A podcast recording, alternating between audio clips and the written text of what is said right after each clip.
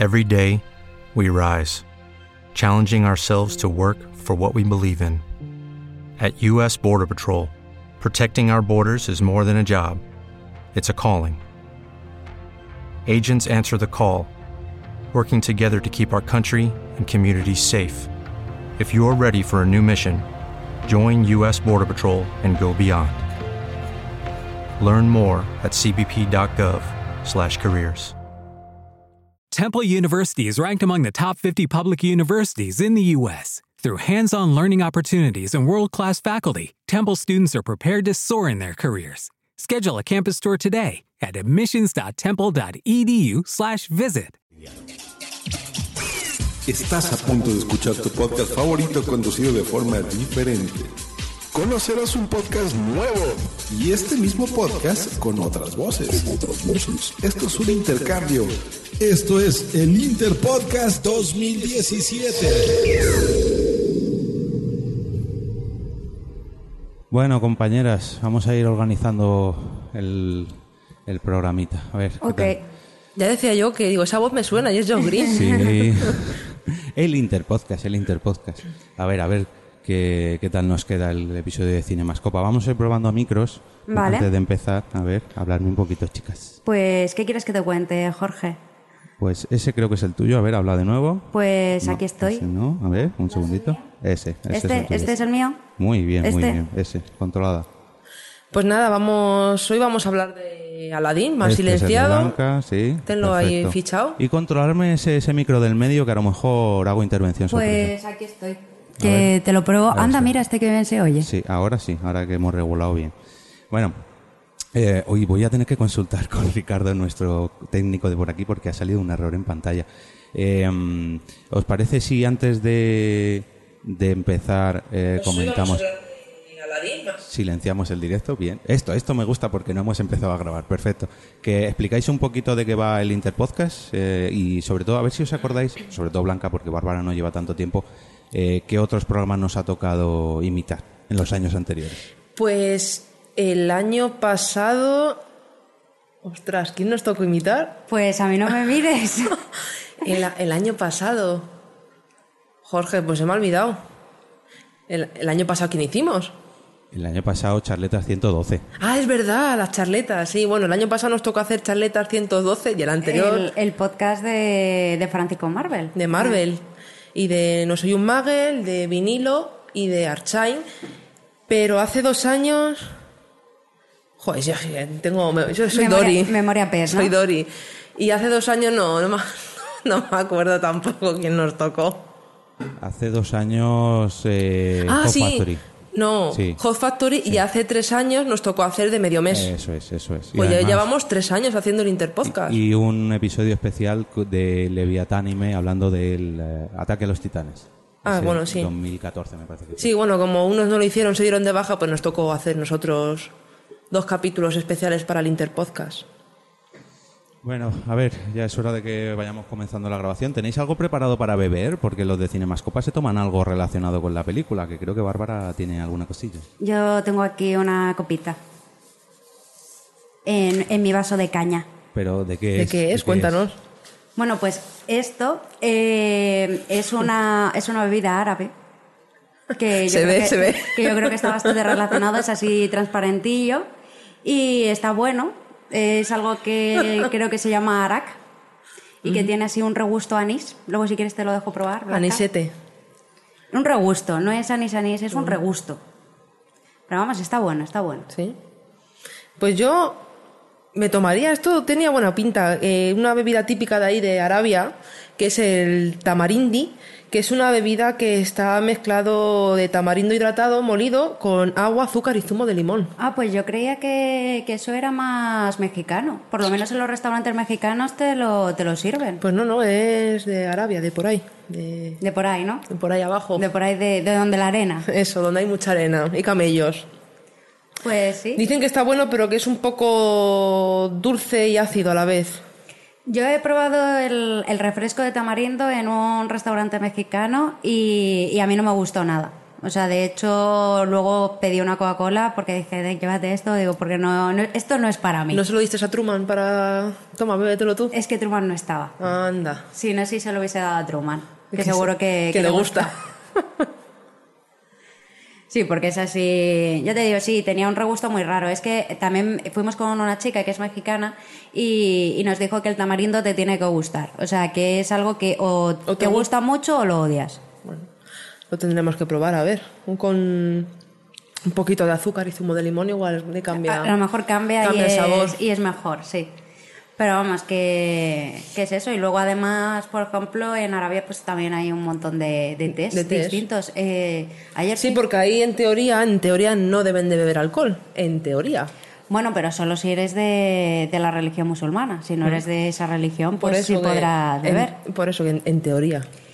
Pero, por ejemplo, ayer mirando por internet vi el té de Arabia, que es un té canábico.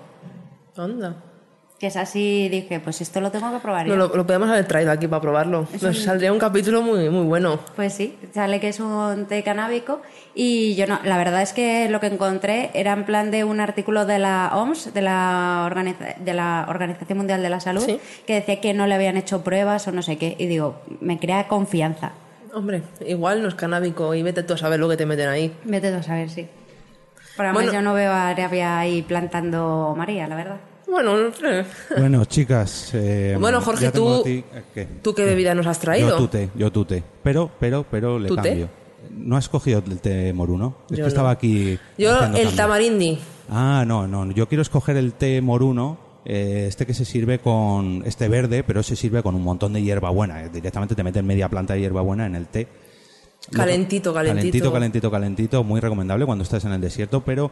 Eh, este té lleva mucho, mucho, mucho azúcar. Y como muchos sabréis, yo soy diabético, así que el azúcar lo quitamos y me quedo solamente con el, con el té en sí. Per- Perdón, pero sin azúcar, con un poquito de sacarín, eso sí. Yo el té lo prefiero sin nada.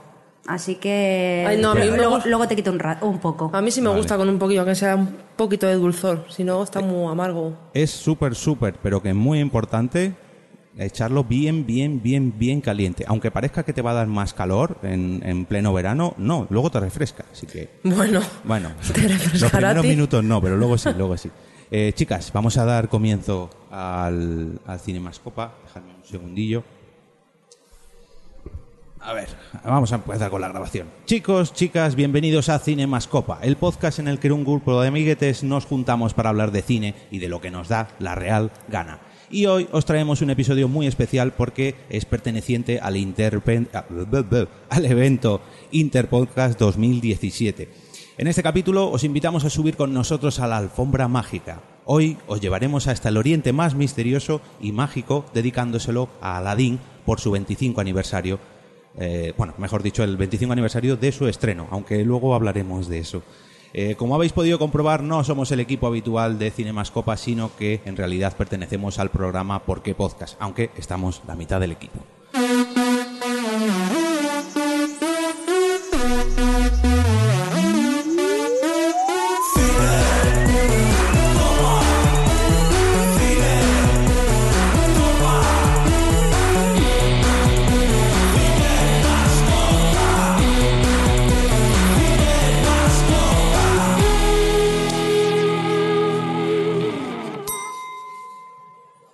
Bueno, pues la verdad es que la, la película de Aladdin a mí es una película que, que me gustó mucho cuando la vi en, en su día, que fue pues cuando se estrenó aquí en España, que fue a finales del 93. ahí tendrías unos 15 años o por ahí, ¿no? No, no, era, era bastante más joven. Era bastante más joven. Yo creo que tenía unos siete años.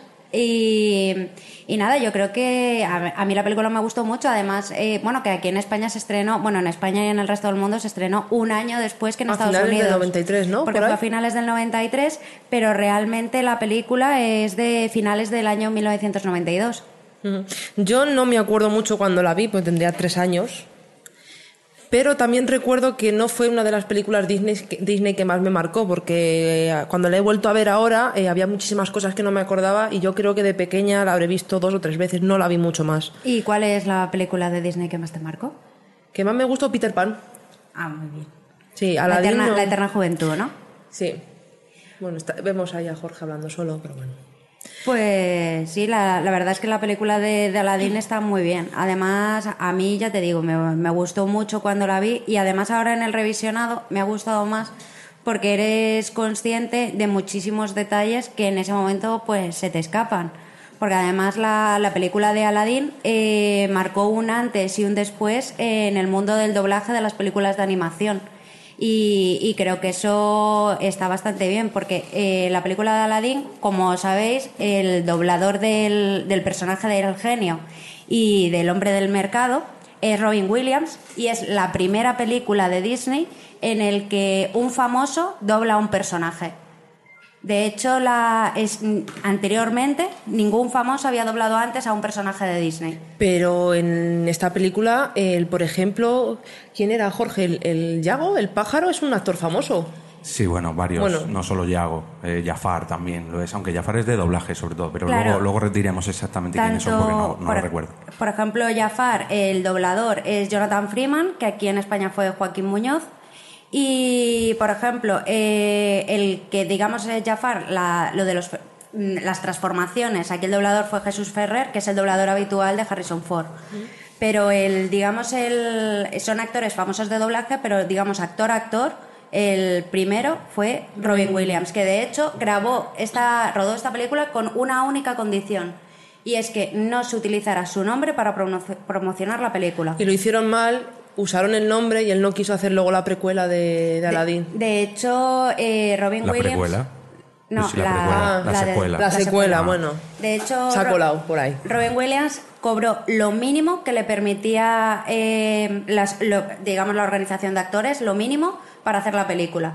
Y se dijo eso, que no, que si no utilizaban su nombre y demás. Y Robin Williams no volvió a colaborar en una película de Disney hasta que el directivo que en ese momento estaba dirigiendo a Aladdin dimitió y ya no trabajaba más. Dimitió, Mm. se jubiló o vete tú a saber. No, estamos desvelando curiosidades a tope. Bueno. ¿Habéis presentado la película como tal? ¿Habéis Sí. dado los datos bien? Ah, eso, bueno, sí. Os lo habéis saltado, ¿no? No, hemos dicho que se estrenó en- a finales del 92, pero que aquí en España llegó a finales del 93, Bien. Que bien. es una película de Disney, Sí. que es de dibujos animados. Bien, luego hablaremos del tipo de dibujos. Distribuida por... Eh, distribuida por Disney, por supuesto. No, no, no, no, no. Por Buena Vista Distribution, Ah, que es Vista Disney en Distribution. realidad, pero bueno, sí. Y luego, bueno, el director, son dos directores, John Musker y Ron Clements, que ya habían trabajado anteriormente para hacer películas de Disney. Y la primera que película que hicieron los dos juntos fue una película que pre- personalmente a mí me encanta, que es Basil, el ratón superdetective. Uy, no la he visto. Mm, sí, sí. Bueno, la habrás visto, a lo mejor no te acuerdas, pero sí, esa era muy famosa. ¿Sí? Sí, de, un- de los ratoncillos. Sí, era de un ratón que era Sherlock Holmes. Sí, muy... Y, sale con el gorrito. y Sí, sí, ah, vale, entonces sí. Me, su- ¿ves? me suena, tengo por ahí lagunillas. Como a mí, es que no es de las top top de Disney, entonces... Pero a mí es una de las, a mí la película de Basil el ratón superdetective a mí es una de las que más me gustaban de pequeña. Y luego, por ejemplo, también ha hecho, hicieron los dos La Sirenita, Hércules, El Planeta del Tesoro, Tiana y el Sapo y recientemente han hecho la película de Moana, aquí en España traducida Ay, como Bayana. ¿Ves? Esa sí me gusta. De nada. que precisamente eh, yo cuando fui a ver la película de Bayana, la canción justo la de De Nada, digo, hay que ver lo que me recuerda esta canción a la canción de presentación del genio. Y ahora lo entiendo Sí, todo. Bueno, es que en realidad Maui y el genio son parecidos, vamos a decir. Bueno. Bueno, ¿os parece que es que oye, aquí estáis de un agustito con el Ya, aire acondicionado? Ahí hace un calor, la primera me voy a venir aquí. No mola verlo ¿eh? porque yo estoy acostumbrada a hablarte ahí y es que ahora me tengo que estar todo el rato girando para hablar contigo. Bueno, pues que ya Chico, ponte ahí delante. Bueno, a ver si empezamos a ver movimiento por el chat, porque este capítulo lo estamos grabando en directo. Hay que decir que los compis de Cine Más Copa creo que no lo hacen en directo. Nosotros intentaremos comentar lo que nos deje la gente en el canal de YouTube de WordPress Radio ahora. Y. mm, Hay que decir que hoy no vamos con uniforme tampoco. No, porque bueno, no estamos grabando un Porque Podcast. Tú sí.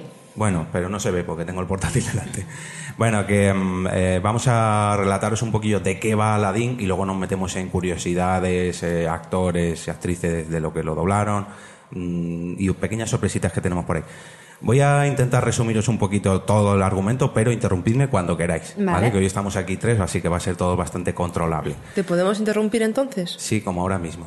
Vale. Bueno, mientras voy preparando el guion, eh, ¿habéis comentado qué edad teníais cuando la visteis Sí, por primera vez? sí. Vale, pues yo no. Bueno, que yo creo que tendría tres años. Pero no Yo- fuiste al estreno, lógicamente. Hombre, pues no. Bien, pues esa, esa era mi pregunta. Yo sí, yo sí fui al estreno. Y la verdad que, bueno, al estreno, estreno no, al cine. Y la verdad que con 8 o 9 años me Pero tanto no muchísimo. tenías. ¿Cómo que no? Ah, bueno, sí. 84, Vale, sí, sí. 92, 93, pues eso, 9 años justo. Bueno. Y la verdad que se convirtió en una de las películas preferidas de Disney para mí. Luego con El Rey León también supieron dar esto, pero Aladdin a mí Pues yo fíjate flipó. que a mí el Rey León de pequeña no me gustaba. Bueno, luego, luego hablamos del Rey León si quieres, pero Aladdin solamente por el genio me flipó Sí. mogollón. Y el mono. Luego, luego hablaremos del mono. A ver, os comento. La película comienza con un Rowie, que esto lo hemos aprendido gracias al cómo se hizo Aladdin. El Rowie es el que el típico árabe que te cuenta las historias alrededor de una hoguera en el desierto y que, por ejemplo, nos cuenta la historia de la lámpara mágica de Aladdin. Y para ello nos lleva hasta Ágrava, donde vive nuestro protagonista Aladdin, el futuro príncipe Ali. Ágrava es una ciudad del Oriente Próximo donde el joven Aladdin intenta sobrevivir robando para comer mientras escapa de, mientras escapa de la Guardia Real. Cada noche se duerme junto a su mono Abu mientras eh, sueña cómo sería vivir en el palacio que ve desde su ventana. El palacio que yo creo que estamos, tenemos todos claro que es el Taj Mahal, ¿no? Sí, es una representación del Tamajal. Es que, aunque es una ciudad, digamos, árabe, árabe, árabe, luego también tiene muchas influencias hindús y... ¿cómo Hombre, si te fijas en los- No, eh, otro, luego lo los, gor- la- los turban, lo que llevan en la cabeza El parece más de los indios que de ellos, de los hindús, vamos. Sin embargo, Abu y Aladín llevan el... ¿Cómo se llama? El de los... Eh, ese es- ese es el fez. Ese es el fez. No, No, pero yo el te que digo el sultán- turbante. Claro, el del sultán... No, el del sultán blanco, ese es más de los hindús. Sí, eso. Y de hecho parece hindú. Claro, pero es que el Taj Mahal es hindú, creo. ¿no? Sí. Sí, yo creo que sí. sí. Bueno, que alguien no corrija si no ve. Eh, en dicho palacio vive casi Every day, we rise, challenging ourselves to work for what we believe in. At U.S. Border Patrol, protecting our borders is more than a job, it's a calling. Agents answer the call, working together to keep our country and communities safe. If you're ready for a new mission, join U.S. Border Patrol and go beyond. Learn more at cbp.gov/careers. Hello, it is Ryan, and I was on a flight the other day playing one of my favorite social spin slot games on chumbacasino.com. I looked over the person sitting next to me, and you know what they were doing? They were also playing Chumba Casino. Coincidence? I think not. Everybody's loving having fun with it. Chumba Casino is home to hundreds of casino style games that you can play for free anytime, anywhere, even at 30,000 feet. So sign up now at chumbacasino.com to claim your free welcome bonus. That's chumbacasino.com and live the Chumba life. No purchase necessary. VGW Group. Void were prohibited by law. See terms and conditions. 18 plus. todo el resto del reparto. Por un lado tenemos al sultán, preocupado por el futuro de su hija Yasmín, que conoceremos más tarde. Y por otro lado vive Jafar, el gran visir del sultán, acompañado, como no podía ser menos, del mejor de sus secuaces, el loro Iago. También personaje potentón, Iago, que es un loro, pero tela las que lía. Luego además sale bastante en la segunda parte, pero a mí no me gustó en el retorno de Jafar porque se vuelve bueno. Se pasa el equipo de los buenos, entonces mm, dices, este no es el mono cabroncete que, que sale en la primera parte. ¿El mono o el loro? El loro, el loro, perdón. Ah. El mono también sale, pero el loro, Ya, el ya, mono no. eh, Iago no. O sea, Iago sí se cambia de bando y Abu no. Abu sigue. Que además eh, esta película vemos, pues lo que decíais, muchísimas referencias, ya no solo, por ejemplo, hindús, marroquíes, sino, por ejemplo, eh, referencias a lo que es eh, cuentos clásicos y lo que es obras teatrales clásicas, porque, por ejemplo, Yago es claramente el personaje de Yago en, en Otelo, de William Shakespeare, que es, digamos, un personaje bastante traicionero, que, que eh, digamos, engaña al rey diciendo que su mujer Desdemona es infiel. Y, en- y luego además este está basado en un cuento que es Aladino y la lámpara maravillosa, Sí, que es uno de lo tenemos los luego los datos ahí. De las mil y una noches, por ahí. y, y yo creo que vamos que, te- que es eso, que tiene muchísimas referencias, que, que es bastante que es bastante completa la película. Pues sí, además vamos, vamos llegando al nudo de la película. Cuando ya Pero bueno, ahí en Arabia la película, en, eh, bueno, en la religión musulmana no hizo mucha gracia. Hombre, es que algunas tiene, cosillas. Para ser de Disney no se ve nada, por así decirlo, pero sí que tiene varios puntos que recalcan, digamos, cosas un poco feas de, de la religión eh, musulmana. Hombre, es que ejemplo. también las películas Disney no tienen que O de ser los todas países árabes, mejor princesas y todo súper bonito ni nada. También tiene que tener realidad y, es verdad que en esos países, pues hombre, esas cosas se ven. Ya, bueno, pero una película Disney a lo mejor, no sé, a lo mejor en, en- en Austria o en Alemania también se hacen cosas muy, muy, muy feas y no salen en otras películas de princesitas de Disney. Y aquí tampoco salen directamente, pero mm, sí que dejan intuir cosillas. Mira, por ejemplo, voy a dar un apunte. En la canción Arabian Nights, que en español no sé cómo la habrán traducido. La noche de Arabia. parece. Arabia tú has... Sí, es esa, es esa. Vale, eh, la letra original decía, donde te cortan la oreja si no les gusta tu cara. Es una barbarie, pero hey, es mi hogar. Entonces eh, la, la cen- la censuraron, censuraron y la tuvieron que redoblar y de ahí cambiarlo donde todo es llano e inmenso y el calor es intenso. Es bárbaro, pero hey, es mi hogar. Porque no les, no les gustó mucho. Hombre, imaginamos que la Pero claro, eso lo censuraron. cens- joder, qué palabra. Bueno, Censuraron. Lo quitaron en el vídeo en el 93 para el nuevo lanzamiento de la banda sonora. Así que yo creo que en la película original sí que salía así. Sí, pero vamos, que aquí en España no me imagino que no lo veríamos. No, porque si es a finales del 93. A, mí, por ejemplo, una de las cosas que más me sorprende de esta película, que al ser una, que aunque sea una película de princesas Disney, realmente eh, creo que es la única película en la que vemos a una princesa que no es la protagonista de la película. Sí, además que es secundaria total y todo lo que le pasa es como, bueno, Que tú te la bufa. que no, que no tienes que- Pues como voto. en, en Arabia, cállate mujer que no pintas nada. Pues lo mismo, yo creo que lo hicieron por eso. Es, por ejemplo, en la, en la película de la Bella Durmiente, la, aunque la princesa Aurora solo sale durante 18 minutos de los 70 que dura la película, es protagonista. Sí. Y eso que solo tiene, eh, creo que son eh, unas 15 líneas de diálogo. Aquí es parte importante de la trama porque realmente Aladdin quiere conquistar a Yasmín, eh, tanto Jafar tiene interés en conseguir también eh, a Yasmín, el padre también tiene Interés algo de que se case ya la Claro, o sea, chica. todos realmente quieren hacer algo con Yasmín, pero Yasmín se supone que no, no, tú cállate, que de aquí no tienes ni voz ni voto y decidimos nosotros lo que te va a pasar. Mujer florero. florero. Eh, a ver por dónde iba. Eh, las casualidades de la... Perdón. Oye, estás hoy Las casualidades poco- de la vida, sí, no sé, esto es cosa de grabar un podcast que no es el mío.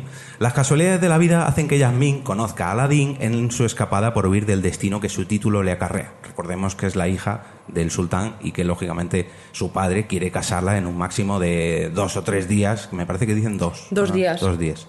No sé por qué, si es que sea la mayor de edad o, o se tiene que... Seguramente se, será su cumpleaños, será mayor de edad y se tenga que casar antes de que cumpla esa mayoría de edad. Con un príncipe o con quien sea. Que No, no, no, no, es con un príncipe. Se tiene Sí, que casar con un supuestamente, príncipe. pero luego sale Jafar y dice, bueno, con un príncipe o... Ya, Ya, pero eso pero- es porque hace trampas. Ya, bueno. Que, por ejemplo, una de las cosas curiosas justo de cuando se conocen Aladín y, y Yasmín es que eh, Yasmín se disfraza, digamos, de plebeya para poder, para poder salir del palacio y demás, y es cuando Aladín se enamora de ella, pensando que es una, una pordiosera. Sí. Pero en cambio, en el, en el, tanto en el guion original de la película como en el cuento original, eh, Aladino y la lámpara maravillosa, eh, se ve claramente que Yasmín es princesa y Aladín se enamora de ella. Lo que pasa es que esto lo cambiaron porque creían que iba, que a lo mejor quedaba como que Aladín solo quería a Yasmín por su Por su dinero. Por la pasta. Sí. Mm. Hombre, lo da a entender. Si hubiera sido así, lo da a entender porque él siempre está mirando el palacio y diciendo, me encantaría vivir ahí, ser rico. De hecho, al mono se lo dice. Sí, Le, da dice, en un futuro vamos a, vamos a ser ricos. vamos a vivir ahí en el Sí. palacio. Eh, comentaban en el, en el cómo se hizo que les costó mucho hacer que... O sea, no les costó nada hacer que Aladín se enamorase de Yasmín, porque lógicamente, aparte de ser una mujer muy bella, eres la princesa, como dices tú, por la pasta, por, por el título, en fin, porque, por, porque es la princesa, es que es lógico. Pero, sin embargo, que Yasmín se enamorara de Ali no era tan difícil. Entonces, en todas las No era tan intervenciones... fácil, me imagino. Eso no era tan fácil, perdón, y gracias. Em, les costaba mucho que Yasmín, siendo una princesa, se enamorara de alguien, digamos, de la clase social de Aladín.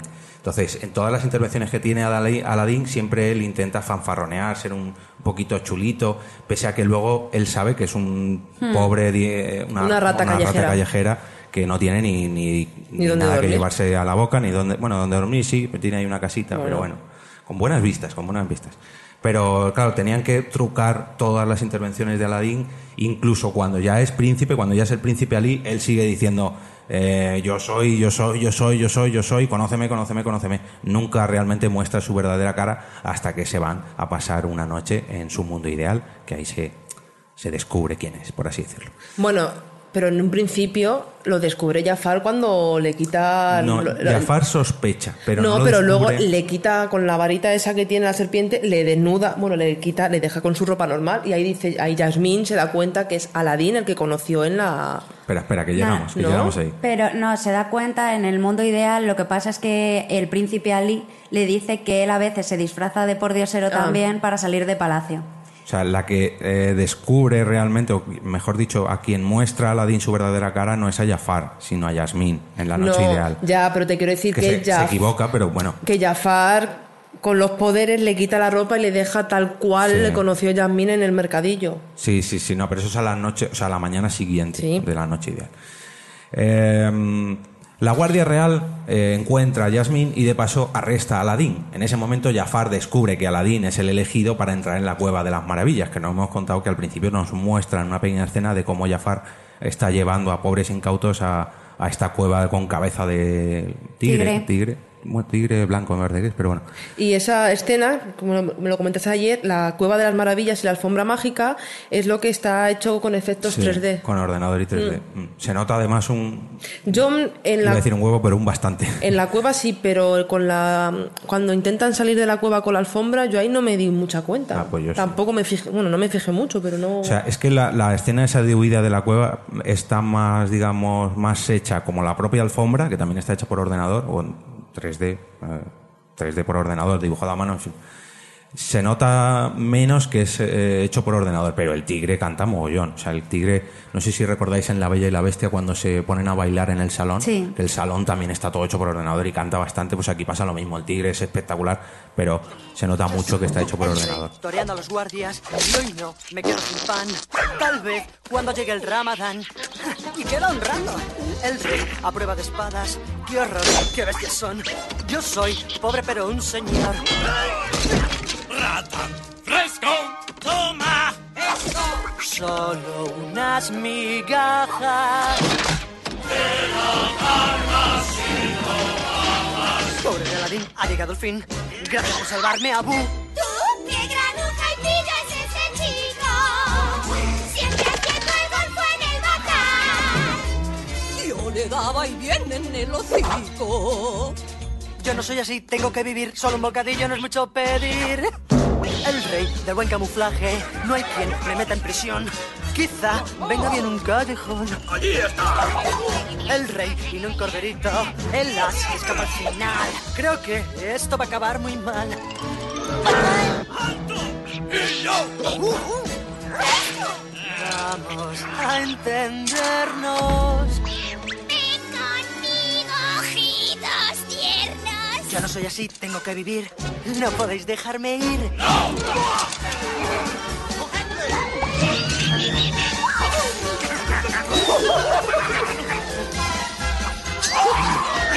¡Tiene un sable! ¡Cretinos! ¡Nosotros también tenemos sables!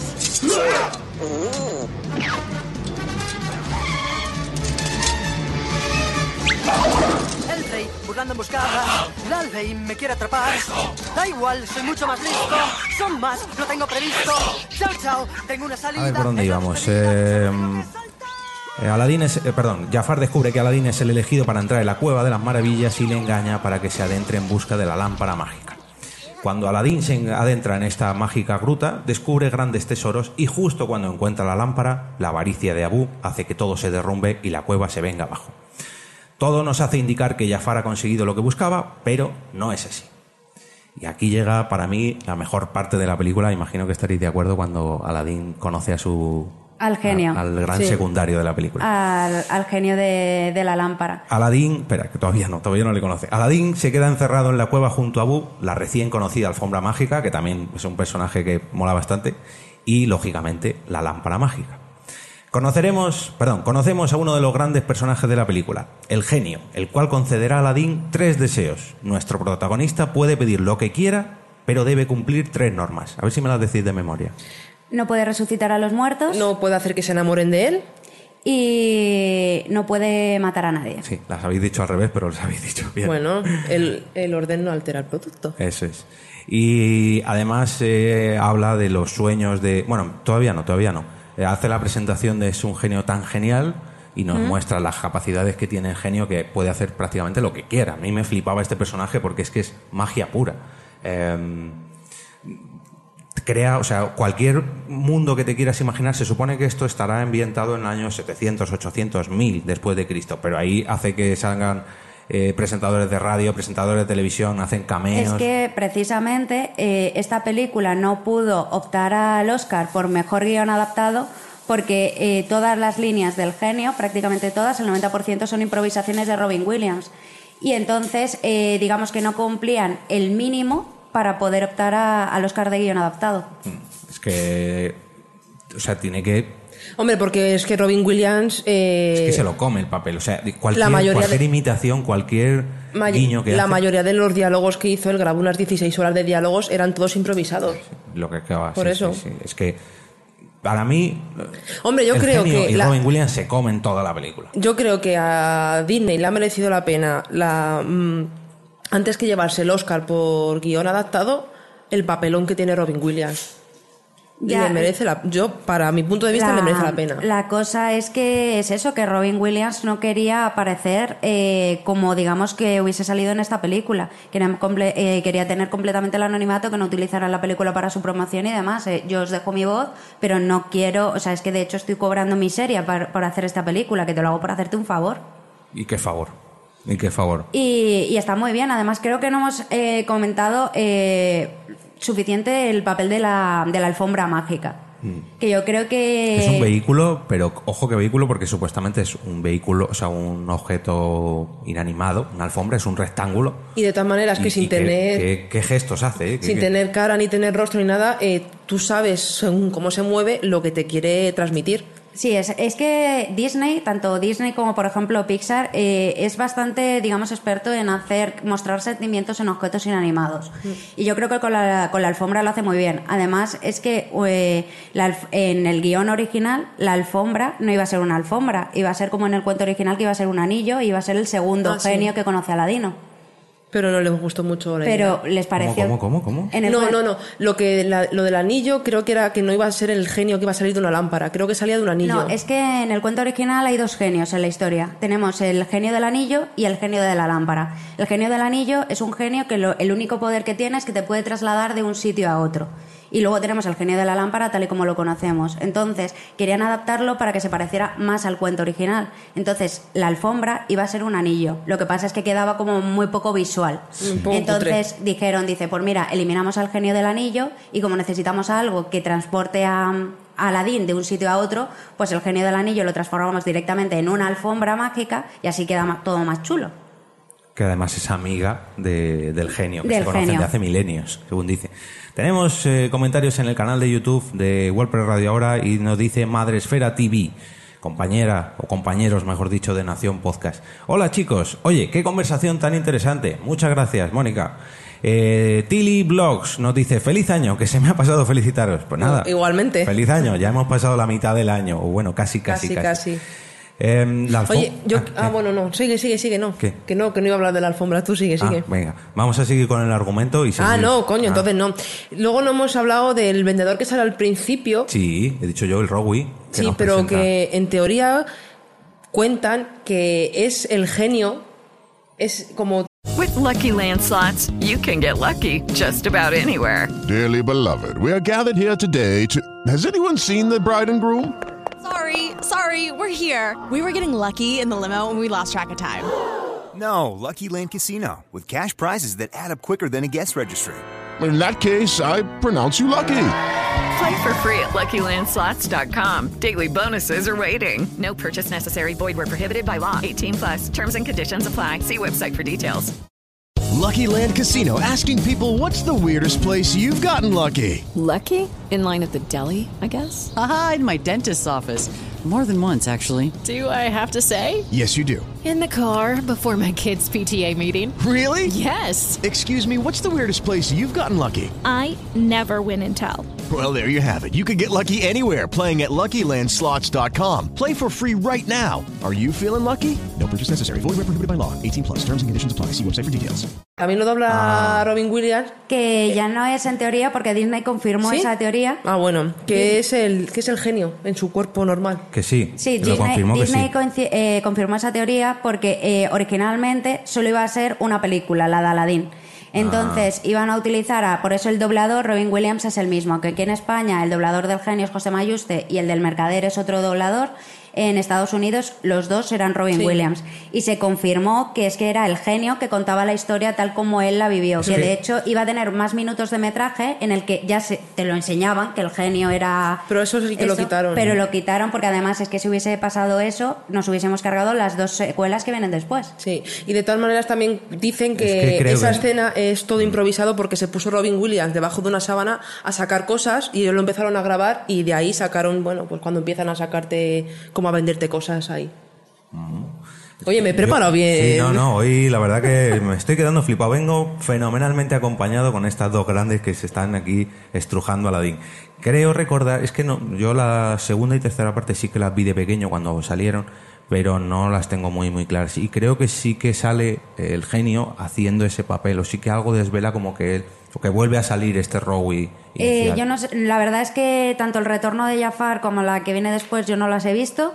Eh, pero vamos, que es esto en la investigación está por internet. eh, salió que es eso, que hace tres, creo que fue hace tres años, si no me equivoco, Disney ya confirmó la teoría de que el genio realmente era el, el buhonero o el Rowie. Mm, tenemos más comentarios en, en el vídeo de YouTube y dice Alvarito B. Y aparte de la historia literal, ¿sabéis que puede simbolizar toda, la, toda esta historia? Eh, pues bueno, intentaremos desvelarlo durante el capítulo, pero si nos comentas tu opinión, pues la, la traemos aquí al programa también, Alvarito. Eh, sigo repasando un poquito el argumento y me seguís interrumpiendo como hasta ahora, que la verdad que me está flipando. Ah, bueno, antes, Sí, antes sí. De, de continuar, eh, una de las cosas que ya se ve claramente en, en la escena de cuando se quedan encerrados en la cueva es el uso de los colores, que es bastante típico de Disney. Y es que, por ejemplo, eh, Jasmine eh, está vestida de azul, Aladdin también es el azul, el morado. Es verde. Eh, no, es azul azul. turquesa. Son, Bueno, sí, turquesa, son colores sí. más pastel. Aceptamos turquesa. Los sí. buenos. Tenemos al sultán que representa la pureza y luego tenemos eh, eh, lo que es el color rojo que representa el mal, la avaricia. Y por ejemplo, lo vemos tanto en Jafar, pero aquí lo vemos en justo la joya que coge Abu, que coge Sí. ese gran rubí rojo que está representando la avaricia y el mal y que por eso se quedan encerrados. Y Yago también es, aunque tiene más colores, Sí. es Es casi rojo. todo rojo. Sí, en teoría dicen que los buenos tienen colores pastel, colores más tranquilos, y ya los malos son colores más chillones, que es el rojo. Sí, de hecho creo que Aladdin, bueno, Aladdin te- tiene un poquito de rojo, pero sobre todo es blanco y un poquito azul. que es un poco genio. daltónico, es más es marroncito lo del go- el El gorrito. gorrito es, bueno, pues el de Abu es rojo. Bueno, porque Abu es Bueno, un poco... cabroncete. es un Es un fez que es son el, que es, Mm. que es el, el típico. Sí, pero bueno, que Jafar y Yago son completamente rojos. A ver, em, el gran... eh, perdón, una vez fuera, cuando ya escapan de la... Ah, no, no hemos conocido todavía al genio, me he adelantado. Conocemos a uno de los grandes personajes de la película, el genio, el cual concederá a Aladín los tres deseos. Aladín engaña al genio para que le saque de la cueva. Aquí qué truquito, cómo parece que va a gastar su primer deseo y en realidad no es así. En realidad se la juega al genio. Es como un no hay huevos. Además es que, eh, claro, es bastante típico porque tenemos una canción que es la del genio, de No se puede ser más genial, en la que vemos claramente que el genio ego no le falta. No, no, el genio... Otra cosa no, pero ego no le falta. Y Aladdin juega la carta de su ego, de utilizar el ego que tanto tiene el genio en su contra. Eso y es. creo que es una maniobra bastante inteligente. Una vez fuera, Aladín confiesa al genio que está enamorado de Yasmín y gasta el primero de sus deseos. Quiere convertirse en príncipe para poder pedir su mano. El gran príncipe Ali llega a Ágrava para conquistar a Yasmín. El sultán está encantado. Jafar sospecha que de este recién llegado y Yasmín rechaza que la obliguen a casarse con él por obligación. Esa misma noche vuela junto a Aladín para convencerla de que viva junto a él en un mundo ideal. Y esa película se llevó un Oscar. Esa película, esa canción. Esa canción, perdón, se llevó un Oscar. La verdad que es, es la escena cumbre, yo creo, de la película. Sí, se llevó, un, se llevó un Oscar, se llevó un Globo de Oro y, y vamos, es que la banda sonora estuvo, es- también se- toda la banda sonora Sí. se llevó el Oscar. O sea, el, Y el Globo de Oro. La canción del príncipe Ali, la de No hay un genio tan genial, la de eh, Las noches de Arabia, ¿no? ¿Cómo Sí. has Sí. dicho? La de Un mundo ideal, la otra versión del príncipe Ali que, que canta Jafar al final de la película. A mí, yo de hecho me compré el, el CD de la banda sonora y me lo escuché bastante cuando era niño. La verdad está. Y luego no sé eh, si habéis, eh, o sea, si habéis pensado, por ejemplo, en el primer deseo que hace Aladín, que es que quiere convertirse en un príncipe. O sea, pero ¿realmente el genio le concede ese deseo o no? A lo largo de la película. Sí, Hombre, le transforma Es en- que en realidad él dice, quiero convertirme en príncipe para enamorar a Yasmín. Entonces, Claro, claro, no le, le- hace falta Hombre, lo que le hace es. príncipe. Le pone. El mono lo convierte en. Elefante. en elefante. Le monta ahí un espectáculo de la Con hostia. 100 camellos de oro, sus elefantes. Vale, ya. Y lo viste, lo viste bien. Pero imagínate. No, pero me- Escucha, tú eres. Erran Calla, coño. Ali. Ya. Tú eres, imagínate, tú eres el padre de Yasmín y tú eres Yasmín. A ti te viene un tío y te dice, pues soy el rey de Juana Lumpur. Pues tú buscarás y dirás, yo qué sé, sabrás Pero si... en Google. No, bueno, ellos no, pero tú sabrás si ese país existe o esa zona existe. No, porque Bueno, hay pero- mucha, hay mucho, digamos, terreno que está sin explorar en ese momento. Además, date cuenta que no tienen Google ni periódicos así pero muy lejanos. Pero tiene poderes, Jafar, puede buscar o puede buscarse la vida. Y no, pero me refiero a que, por ejemplo, eh, realmente eh, ya no solo que, a ser, el genio realmente disfraza a Ali y le hace parecerse a un príncipe, pero no le convierte en ese momento en un príncipe. Pero Claro. digamos que sí, que al final de la película sí que le llega a conceder su primer deseo, que es convertirse en un príncipe porque se acaba casando con la princesa Yasmín. Entonces realmente sí que sí que consigue hacer, hacerse príncipe. Eh, nos dejan un comentario en YouTube, pero no sé mm, quién es, porque no pone nombre, solamente aparece el icono de la cosa está que, porque no, no sé, mm, no aparece, vaya. 28-28 es el nick. Ah, vaya, yo pensaba que era la hora. No, Sí, vale, pues, 28 pues- sí. pues un poco más si son las Perdón. 8. 28-28 nos dice, Eh, ¿Estaría en vuestro top 5 de las películas de Disney? para mí, uy va, para mí sí, incluso en el top 3. Yo en el top 3 no, pero En el cinco sí. En el 5 sí. ¿Y cuál es, así rápidamente, por si luego no nos da tiempo, porque quiero hacer un Ay, pequeño hablamos debate. luego, venga, Hombre, que- acaba de aparecer, acaba de aparecer nuestro televidente fiel, compañero de Bárbara en No hay cine sin palomitas. Y Madrid de Gatos. Fernando, y Madrid de Gatos, como has colado ahí el spam. Fernando Gil, arroba F Gil Alar en Twitter. Truman, el de la fuga. Eso. Eh, ¿Por dónde íbamos de Aladdin? ¿Sigo con el argumento? Que estamos ahí en el nudo ya. Pues como tú prefieras, Venga, Jorge, que eres el, el líder del programa. Vamos a... Vosotras interrumpidme. Que sí, venga, tú sigue. Madre mía. Manda a la guardia re- eh, Jafar. joder. Estás hoy que no sabes leer, ¿eh? La misma noche que eh, Yasmín vuela junto a Aladín para convencerla de que viva junto a él un mundo ideal, Jafar conoce la identidad secreta del príncipe Ali.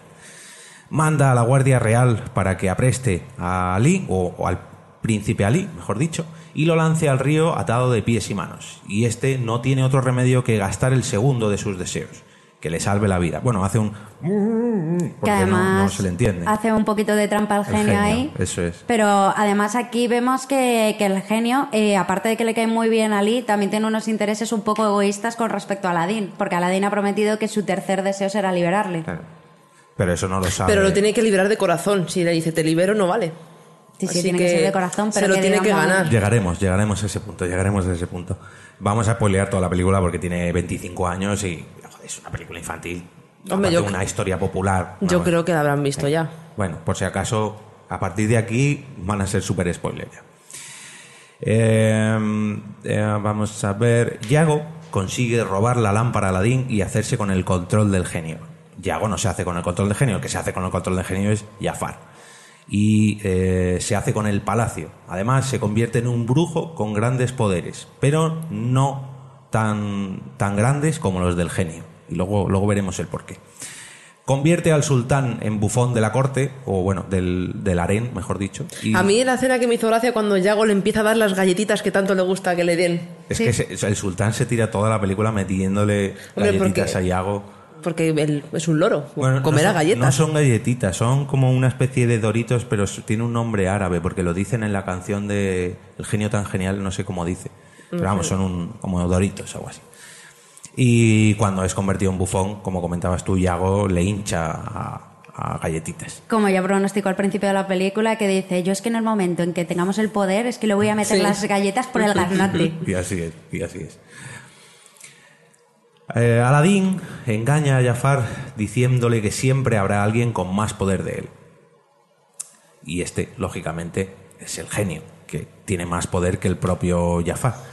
Este le pide al genio que, conceda, que le conceda el deseo de convertirle en otro genio de la lámpara, para conseguir el poder absoluto Pero- y corromperse absolutamente. Lo conven- le convence a Aladín. Eh, claro, no, pero Aladín le dice, no, va, no, siempre va a haber alguien con Sí, más poder eso. que tú. Y el otro dice, no, soy un mago muy poderoso. Y dice, no, no, mira, ahí tienes el genio que tiene más poder que tú. ah, pues me voy a convertir en genio. Y es cuando se hace un genio de estos enorme que parece, parece Satanás, Sí. prácticamente. Se vuelve rojo, en fin, luego se transforma en cobra. Se corrompe absolutamente y cuando es convertido en genio, se le esclaviza. Lo último que aparece es que se le ponen los grilletes y pff, la lámpara mágica negra, en este caso. Porque la coge Aladín y la toca. ¿No? Es cuando no, la, No, la- no la llega a coger. Sí, porque cuando Aladín se cae, porque está, cuando está con el grillete intenta mover la bola y justo cuando se cae la coge con las manos. La, va- ¿No os habéis fijado? La... No, no recuerdo. Pues Aladín coge con las manos la, La lámpara. la lámpara y es cuando ahí el Jafar se mete para adentro Pero la- es la lámpara del genio, no. de Jafar. Ya, pero ¿qué lámpara? No existe una lámpara negra hasta, la- hasta ahora. Pues ya está, la cuando, cuando le tienen ahí a todo. cu- Cuando Jafar se convierte en, Sí. en genio, Aladín está intentando coger la, la lámpara que se ha creado de Jafar. Sí. Entonces está eh, con el grillete, está intentando llegar, llegar, llegar, pero justo como que se desmaya porque Jafar lo ve y justo se ve cómo él coge la, la, la lamparita. Si no, búscalo. Mm, Bueno, eh, antes de continuar voy a seguir leyendo comentarios en YouTube. Bueno, leerla, leerlo vosotros si podéis. Yo es que no veo. Pues Alvarito B nos dice, que es el que nos ha dicho antes, que qué pensábamos de lo que significaba la película. Nos dice, pues no tengo una opinión clara, leyendo de la Wikipedia parece que es un ejemplo de lo que se llama historia de paso de pobreza a riqueza. Y este tipo de historia lo que nos da a entender es que el éxito logrado de forma rápida sin tu esfuerzo, o sea, conseguirlo a través del genio, es un éxito que será efímero y sin valor. Pero el éxito logrado por su esfuerzo, cuando Aladín vence por sí mismo, es un éxito más estable y duradero. Y Madresfera eh, nos comenta que no es precisamente de sus pelis favoritas de Disney, pero mira, así que, bueno, así que la octava vez que la veamos tendré datos para comentárselo a mis hijos. Sí, como nosotros, que se lo hemos intentado poner a nuestra niña y no llegamos ni a conocer el genio con ella. Porque no le gusta Disney y ella es más de Ghibli. ¿Qué le vamos a hacer? Es una, chi- una niña lista. Cuando sea un poquito más mayor. Hay que decir que la parte mágica de la película sí que es para niños, pero el trasfondo de no, eres una mujer y te tienes que casar, te tienes que casar, te tienes que casar, te tienes que casar. Pero eso es Eso no casi- me mola un cacho para eh, las niñas eso te- pequeñas, ¿eh? Si eso te lo pintan casi todas las películas Disney. Ya, pero no de esta manera, de mira, te quedan dos días, guapa, o decidas tú o decido yo. Eso a mí no, no me gusta nada. Y cuando, de hecho, cuando ella la pillan robando, que le dicen esto es lo que va a pasar cuando robas aquí y amenazan con cortarle el Hombre, es que brazo también la tía coge la manzana y se pira, pues te- se tendrá que dar cuenta que fuera de su círculo Ya, vale. tiene que pagar las cosas. Que Jorge, que estamos hablando de Arabia, que es una religión que son muy cerrados. Que Bueno, eso... pero que eso en una película Pero es que no para todas, adultos, pues sí. todas pero, las películas Disney no tienen que ser jiji, jaja, nos vamos a casar hay, y hay vamos a ser súper felices. a lo que voy. Mira, por ejemplo, el principio de App. Es súper trágico. Hay otra manera de contar las cosas. Bueno, pero ¿sabes? muchas veces, coño, los niños no tienen que vivir O entre por ejemplo. no tienen que vivir entre algodones, tienen que No. darse cuenta también de la realidad Pero que, precisamente por, que hay. por eso precisamente el lo que te digo, el principio de App o el principio de Buscando a Nemo, que bueno, son de Pixar, no son Pero de tú de la pero película de App, cuando hablas con alguien, siempre te comenta, jo, es que el principio, es lo que te marca. claro, pues, Pues tendrá... ya está, pues eso es lo que voy, es una película para niños, pero Sí. no de esta manera, no, no es lo mismo que lo que comentamos de Aladdin. Eh, dejadme un segundito solo, ya termino con el argumento y ahora seguís eh, comentando sobre personajes de la película que lo tenemos ahí preparado. Eh, cuando Jafar es convertido en genio, una vez que vencen, eh, perdón, sí, Jafar es convencido en genio, le consiguen meter en la lámpara negra que conocemos hasta ahora, el genio tira literalmente a- al desierto la lámpara negra y Aladín, una vez que vencen al malo de la película, a Jafar concede, perdón, pide su último deseo y es concedido. Y este último deseo es liberar al genio de la lámpara. Desaparecen los grilletes y el genio es libre para volar donde quiere. Vivieron felices y se fueron a rodar El retorno de Jafar. Porque, lógicamente, luego te huevo secuela esta película. Bueno, opinión del final de la película. ¿Qué os parece cómo matan al malo? Porque a mí me parece más que el típico suicidio de las películas de Disney del malo, de caída al, abismo, me parece una manera mm, mucho más espectacular y sobre todo para que pueda concienciar a los niños de, mira, te has pasado, has llegado hasta aquí y ahora tú vives, en este caso encerrado en una, en una lámpara mágica, pero en nuestro mundo sería encerrado en la cárcel, si llega un momento que alcanzas el poder de Sí, Jafar. si os fijáis a lo largo de toda la película, eh, cada vez que uno de los personajes cae en desgracia, es siempre por culpa de la avaricia, por querer más de lo que se le ofrece. Ahí de nuevo es porque Aladín se queda encerrado en, en la cueva, porque la avaricia de Abu le pierde, eh, Jafar como queda encerrado en la lámpara. Lucky Land Casino asking people what's the weirdest place you've gotten lucky? Lucky? In line at the deli, I guess? Aha, in my dentist's office. More than once, actually. Do I have to say? Yes, you do. In the car before my kids' PTA meeting. Really? Yes. Excuse me, what's the weirdest place you've gotten lucky? I never win and tell. Well, there you have it. You can get lucky anywhere playing at LuckyLandSlots.com. Play for free right now. Are you feeling lucky? No purchase necessary. Void where prohibited by law. 18 plus. Terms and conditions apply. See website for details. Hello, it is Ryan, and we could all use an extra bright spot in our day, couldn't we? Just to make up for things like sitting in traffic, doing the dishes, counting your steps, you know, all the mundane stuff. That is why I'm such a big fan of Chumba Casino. Chumba Casino has all your favorite social casino style games that you can play for free anytime, anywhere with daily bonuses. That should brighten your day a little. Actually, a lot. So sign up now at chumbacasino.com. That's chumbacasino.com. No purchase necessary. VGW Group. Void were prohibited by law. See terms and conditions. 18 plus. para porque su avaricia le pierde.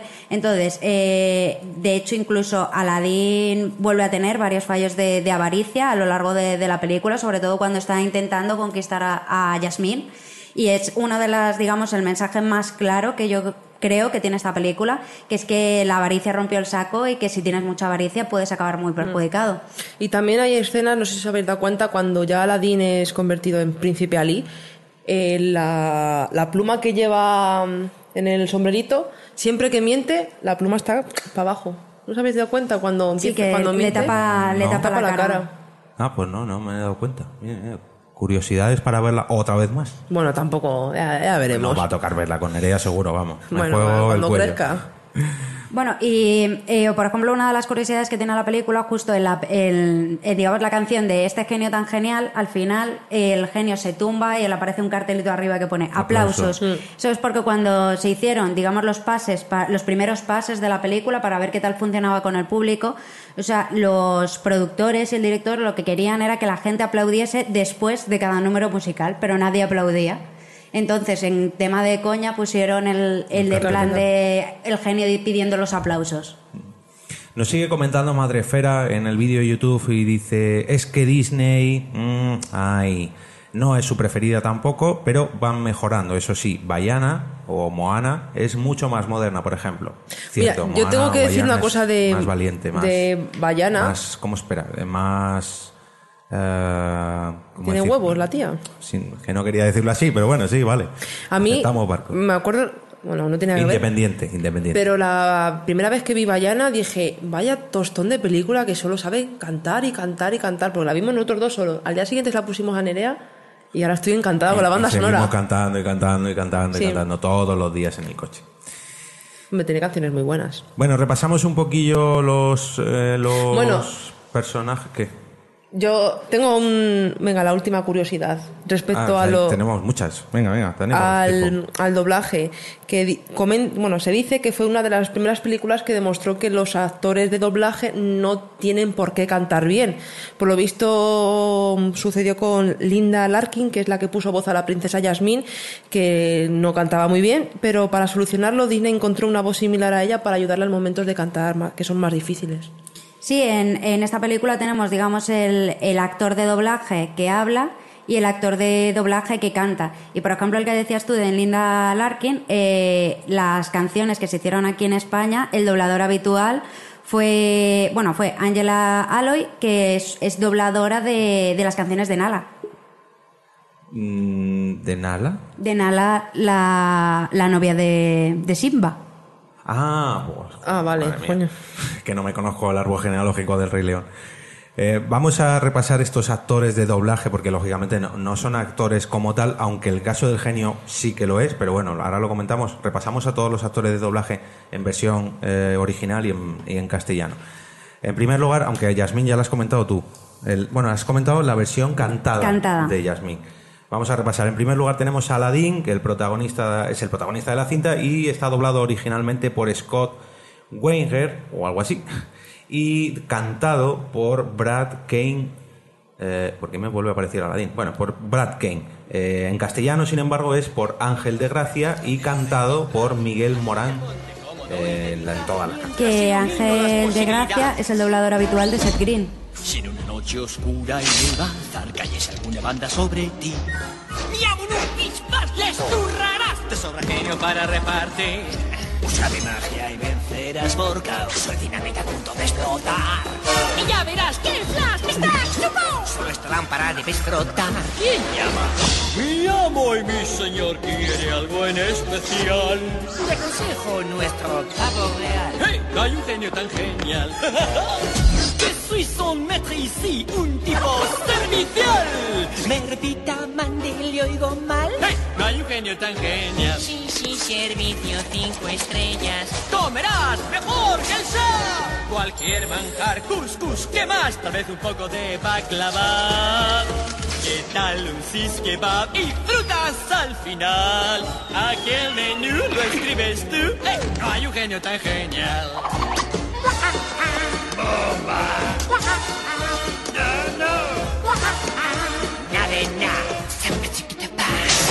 Algo así? Ahora prueba tú. Ahora aprenderás. Otro truco más. ¡Cuidado que quemo! ¡Uh! ¡Y toma ya! Cuando digo abracadabra, ¡vamos allá! Yo las hago desaparecer. Que no te le leñas que no Pasma, a tus problemas soy la solución. Fui el primero de mi promoción, que soy un genio súper. Lo que tú mandes será, te sirvo a ti, susurrame, te escucho, suéltalo. Sé que la lista es más de un millón, tu frota bien y luego dímelo. Eh, oh. Mi amo y mi señor, ¿qué puedo hacer por ti?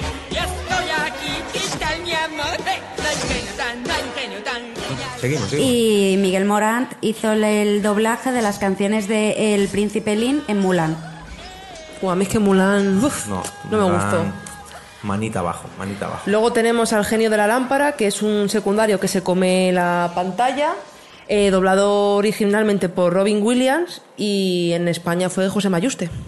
Y la verdad que tampoco lo hace muy mal, A- ¿eh? A, mí me encanta. A mí yo reconozco, Mm. me podrían tirar piedras, me podrían tirar lo que sea, pero José Mayuste a mí en esta película me flipa. Y también la canta.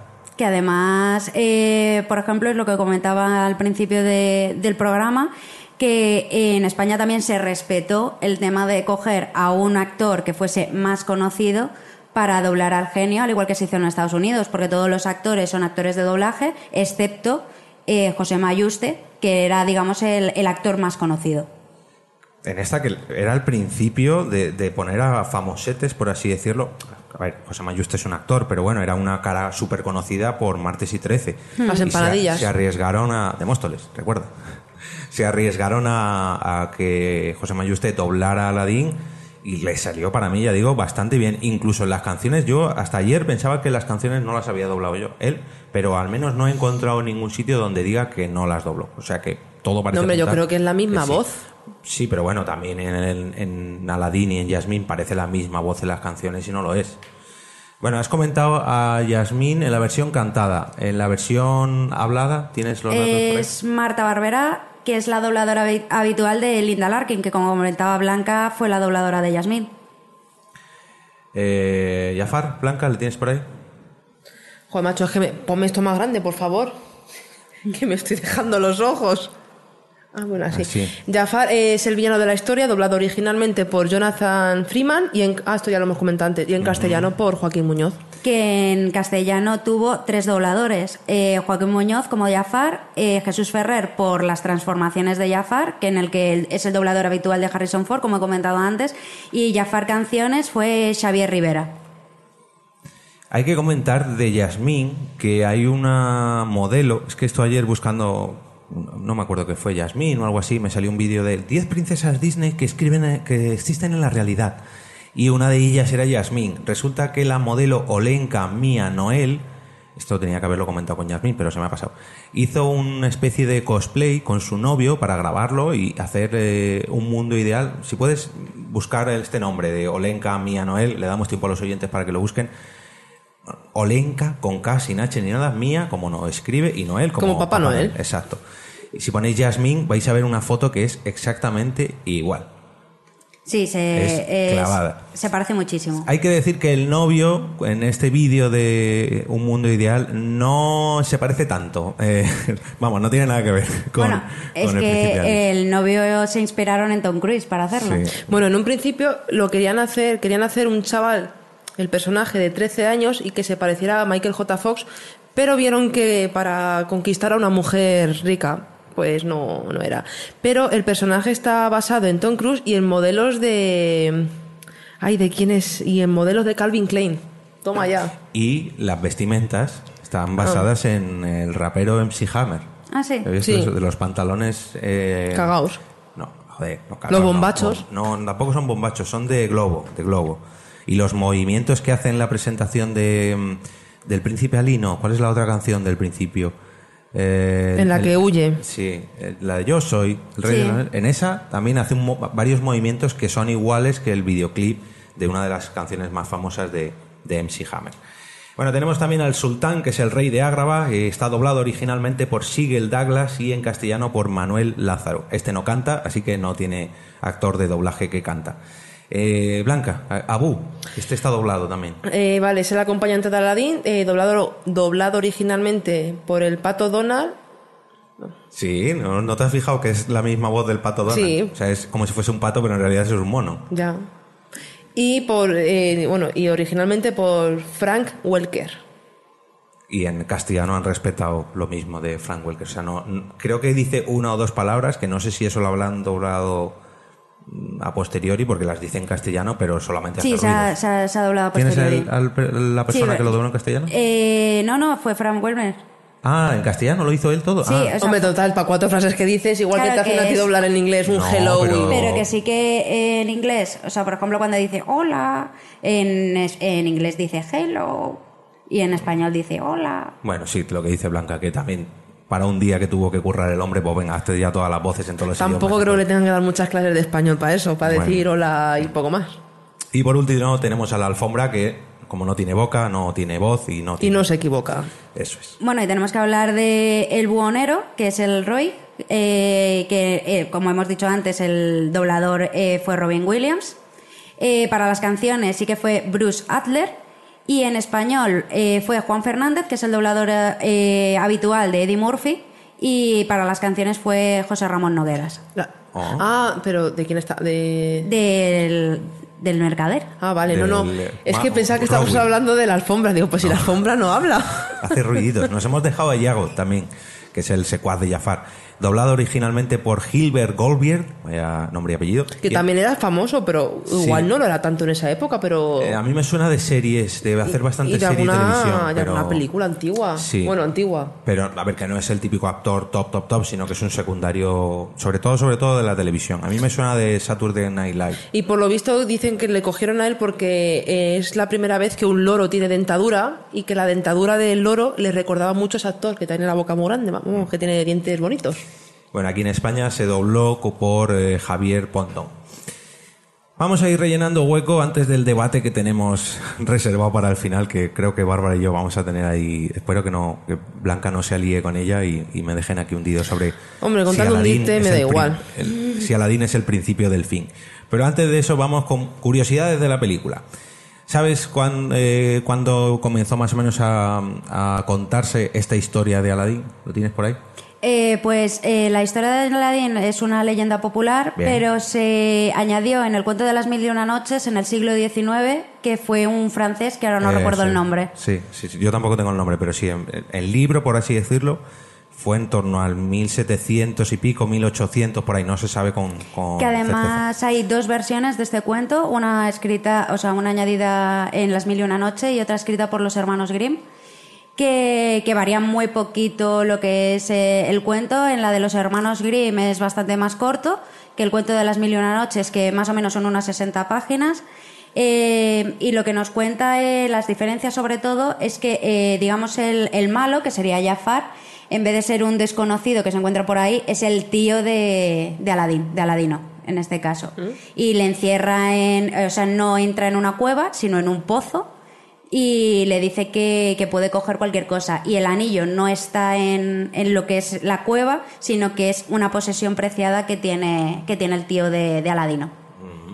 Esto, esto no sabía yo. Sí que he visto en las diferentes películas que ahora comentaremos que hay como cambios que varían de una a otra, que bueno, como es una historia contada de, de boca en boca a lo, largo de los siglos, pues imagino que ha ido cambiando eh, pues en unos sitios en una dirección, en otros sitios en otra. Y uno de los cambios más significativos, ya no solo, digamos, lo que es cambiar la alfombra mágica por el anillo, sino es la forma en la que el malo se hace con la lámpara.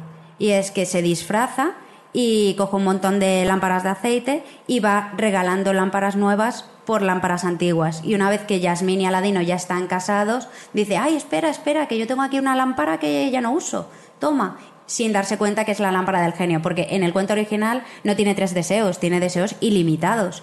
Y de Sin hecho, embargo, en una de las películas yo he visto que solamente tiene un deseo. Claro, en, en- en lo que es el cuento original son deseos ilimitados. Aladín no vive con un mono, vive con su madre.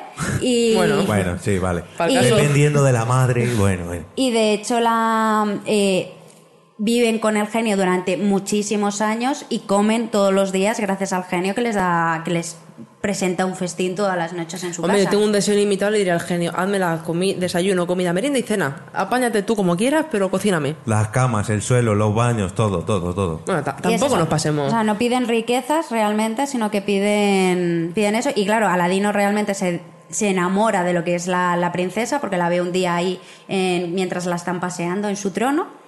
Y entonces se lo dice a su madre que se ha enamorado de la princesa, que, que es que no puede vivir sin ella. Entonces la madre intenta convencer al sultán de que se lo quede su hijo, que su hijo es rico, le lleva unas monedas, que se las ha dado evidentemente, y lo que le dice el sultán es, eh, vale, vamos a hacer una cosa, quiero que me traigas a 200 caballos árabes con sus 200 soldados y 200 cofres de oro, y si me traes todo eso, te puedes, tu hijo se puede casar con mi hija. Y entonces al día siguiente van los 200 caballos con los 200 eh, guerreros y los 200 cofres de oro y es como consigue casarse Aladdin con, con la princesa.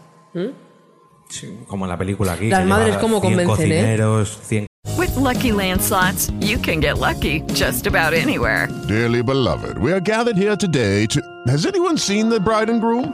Sorry, sorry, we're here. We were getting lucky in the limo and we lost track of time. No, Lucky Land Casino, with cash prizes that add up quicker than a guest registry. In that case, I pronounce you lucky. Play for free at LuckyLandSlots.com. Daily bonuses are waiting. No purchase necessary. Void where prohibited by law. 18 plus. Terms and conditions apply. See website for details. With Lucky Land Slots, you can get lucky just about anywhere. This is your captain speaking. Uh, we've got clear runway and the weather's fine, but we're just going to circle up here a while and uh, get lucky. No, no, nothing like that. It's just these cash prizes add up quick. So I suggest you sit back, keep your tray table upright, and start getting lucky. Play for free at LuckyLandSlots.com. Are you feeling lucky? No purchase necessary. Void where prohibited by law. 18 plus terms and conditions apply. See website for details. camellos de oro, lleva sus elefantes, sus leones, lleva ahí una Vaya presentación que nos hacen con el príncipe Ali. ¿Cuántas, cuántas películas, cuántas versiones de Aladdin has encontrado tú? Pues ¿O no has la verdad es que no, no he buscado versiones, me he centrado sobre todo en esta película de animación y en, y en el cuento que he estado ahí leyendo las mil y una noches. Pues me alegra que no las haya buscado porque yo sí, así que voy a rellenar minutos aquí. Yo he encontrado tres películas y un corto. La primera película, en 1924, blanco y negro, y es El ladrón de Bagdad. eh, como comentaba antes, es en blanco y negro y es estadounidense. En 1940 llegó el color, en este caso en una cinta británica del mismo título, El ladrón de Bagdad. Y por último, otra vez El ladrón de Bagdad, o sea, nunca se ha llamado Aladín o Aladino o El genio de la lámpara, o no, siempre ha sido El ladrón de Bagdad. Y la última fue una italiana de 1960. Pero, pero, pero, Disney no era la primera vez que dibujaba o, o presentaba un mundo árabe, porque Mickey, en una de las primeras intervenciones Ah, sí. de 1932, que es, se ve el vídeo en blanco y negro, no, en sepia, o sea, eso es súper antiguo. Y es eh, Mickey en Arabia, de 1932, un corto de aproximadamente unos 6-8 minutos, que bien podría ser en la misma ciudad de, de Agrabah, eh, de Aladín.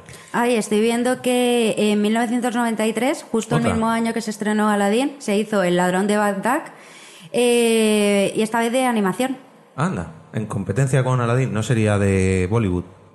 Pues el origen ¿dónde es, es Estados Unidos ¿no? Y no es Aladdin, es como la- las de Sarnado y todo eso. y fue que eh, fue el director es Richard Williams, que fue quien en 1968 ganado tres Oscars y empezó a trabajar en esta película cuyo título era El, El ladrón de Bagdad. Y se estrenó en el 93. Y se estrenó en el año 1993. Dura eh, 97 minutos. Y en 1990 Warner Bros. decidió financiar este proyecto para sacarlo adelante sin el consentimiento de Richard Williams, que empezó a trabajar en esta película en 1968. O sea que Disney hizo la suya y Warner hizo, Hizo más la o suya. menos. Pero esta es completamente olvidada. Yo no había oído Yo no hablar la de esta en mi vida. Pues sí, parece ser que... Hombre, a lo no- mejor no mucho. Aparece el genio también. Hombre, es que no tiene nada Hombre, que ver con Aladdin. tiene que aparecer el genio, Sí, sí, más que lo- nada por porque es, eh, o sea, es lo, lo que sale de las mil y una noches, es lo más destacado. ahí fue Mira, cuando- eh, se llama El ladrón de Bagdad en castellano. En, en original, mira, amplía, De amplía la imagen.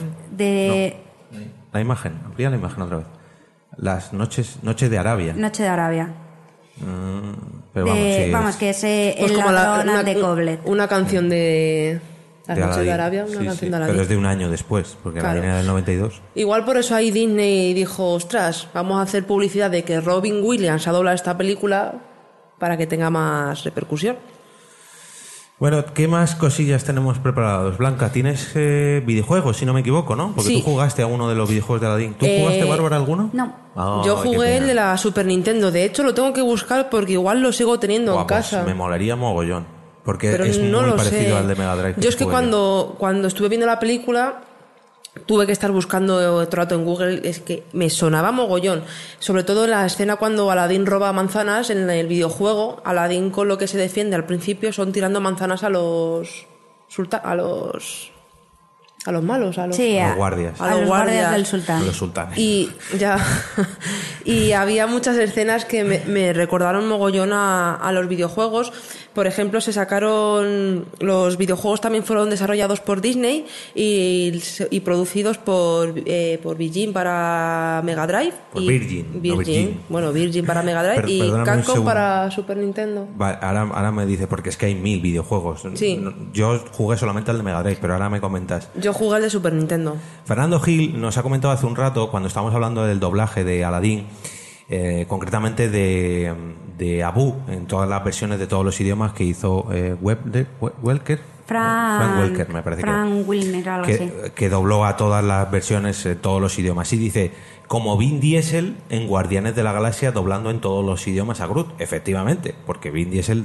No, pero aquí, por ejemplo, en España se hizo un concurso, o bueno, un... un eh, no un sorteo, sí, bueno, se abrió para que alguien doblase, o no sé si fue toda la película de Yo Soy Groot, o sea, la, la frase de Yo Soy Groot, o, al- o solo una de las frases, pero yo recuerdo que Marvel hizo una campaña para que una persona desconocida, por así decirlo, pusiera esa frase. Es O que sea, para decir eso tampoco. Con que lo digas cinco o seis veces en diferentes tonos, te vale.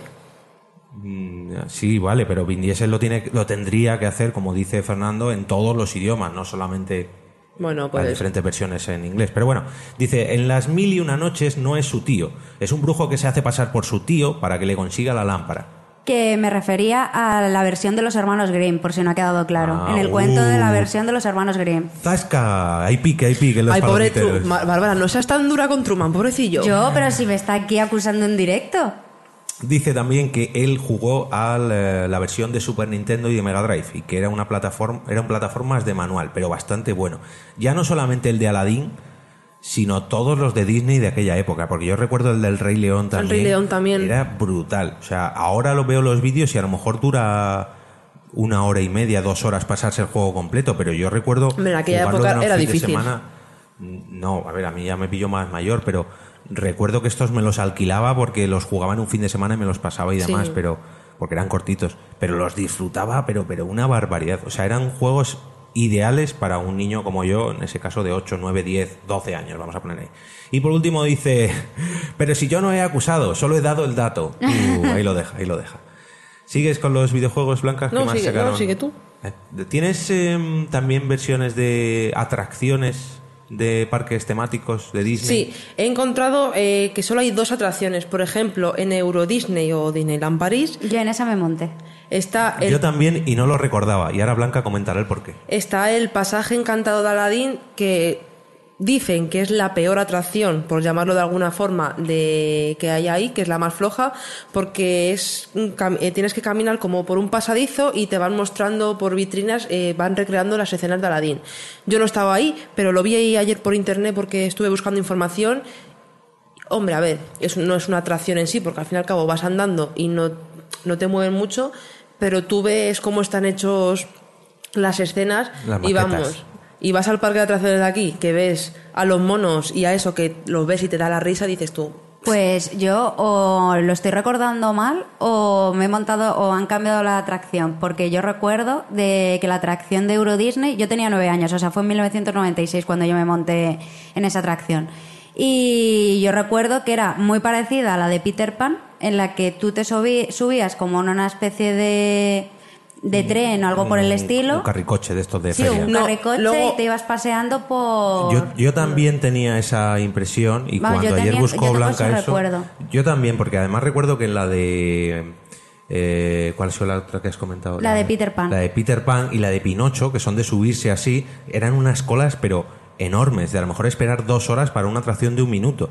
Y yo se lo estaba justo comentando a Blanca y me dice ella, no, pero aquí pone que no que no es una atracción como tal, que es un pasaje. Tal. Digo, oye, para que lo dices, sí que es verdad que me suena. Y cuando ves el vídeo en YouTube, es verdad, porque es un pasaje a pie, no es Joder, pero es montado que en ningún sitio. las Pues maquetas de- tengo, yo el recuerdo de eso, de haberme subido y haber pasado, que además recuerdo que cuando fuimos a Euro Disney, de estas que era, eran todo de, de pasaje, o sea, eran Sí, todo pasadillos, que era un tren que te llevaba muy despacito por los sitios, que a mí, por ejemplo, la que más me gustó fue la de Peter Pan, porque te subías en un barco y luego el barco como volaba. Eso es. Sí, sí. Y Yo también tenía ese recuerdo de que era la alfombra en la que te subías, pues no, no es así. Yo Al menos en la de, yo no, yo pero- la de. París. Yo también, pero luego, no es así, no, no. luego hay uno que está en Disney Magic Kingdom, que creo que está en Florida, ese que es el, de el- Orlando. el de Orlando, y en Disneyland París también, que se llama Las Alfombras Mágicas de Aladino, que es como aquí en las ferias el saltamontes. Te montan una alfombra que puedes subir con cuatro personas y vas subiendo y bajando, pero dura 90 segundos y es muy lento. como un- Como saltamontes de la feria, pero no tan fuerte. Como un tío vivo, pero de más de, de- de Sí. carritos, de coche de cuatro personas.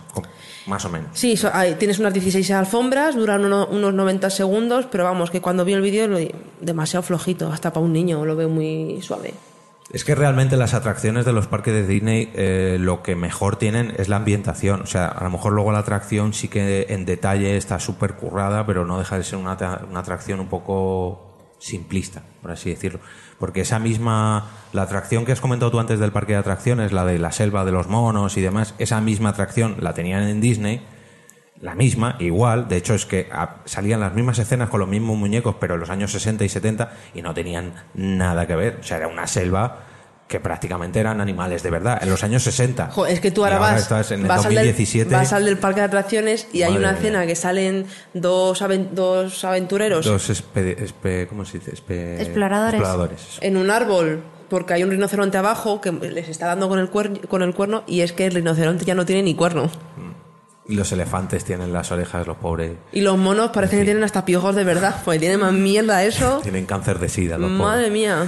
Bueno, que nos estamos liando a hablar del parque de atracciones. Eh, más cosillas de atracciones, curiosidades, datos que tengáis por ahí. Atracciones no he encontrado más. ¿no? Videojuegos, ya has comentado todos también. Sí, bueno, hay un montón. Es que hay para la... para- Repasa así un poco rápido. Oye, ¿por qué tengo que repasarlo yo? Porque te lo has preparado tú. No podemos discutir en Cinemascopa. Blanca, por favor, esto no es porque podcast. Venga, sigue, Venga. sigue tú.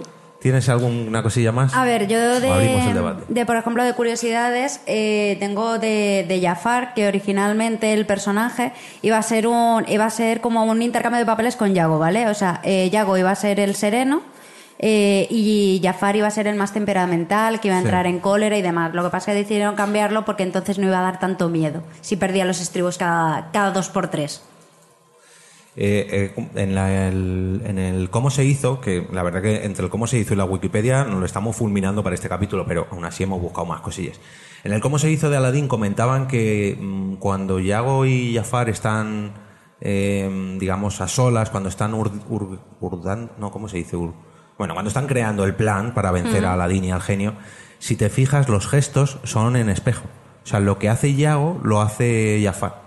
Cuando están, ay, jajaja, qué malos somos, jiji, se juntan muchas veces las caras y hacen los mismos gestos a la vez. Y eso que uno es un loro y otro es un, un humano, bueno, un brujo. Una serpiente, porque Sí, dicen que se sea. Yo no me. Sí, en la versión original. Ah, vale, digo, porque en la doblada no.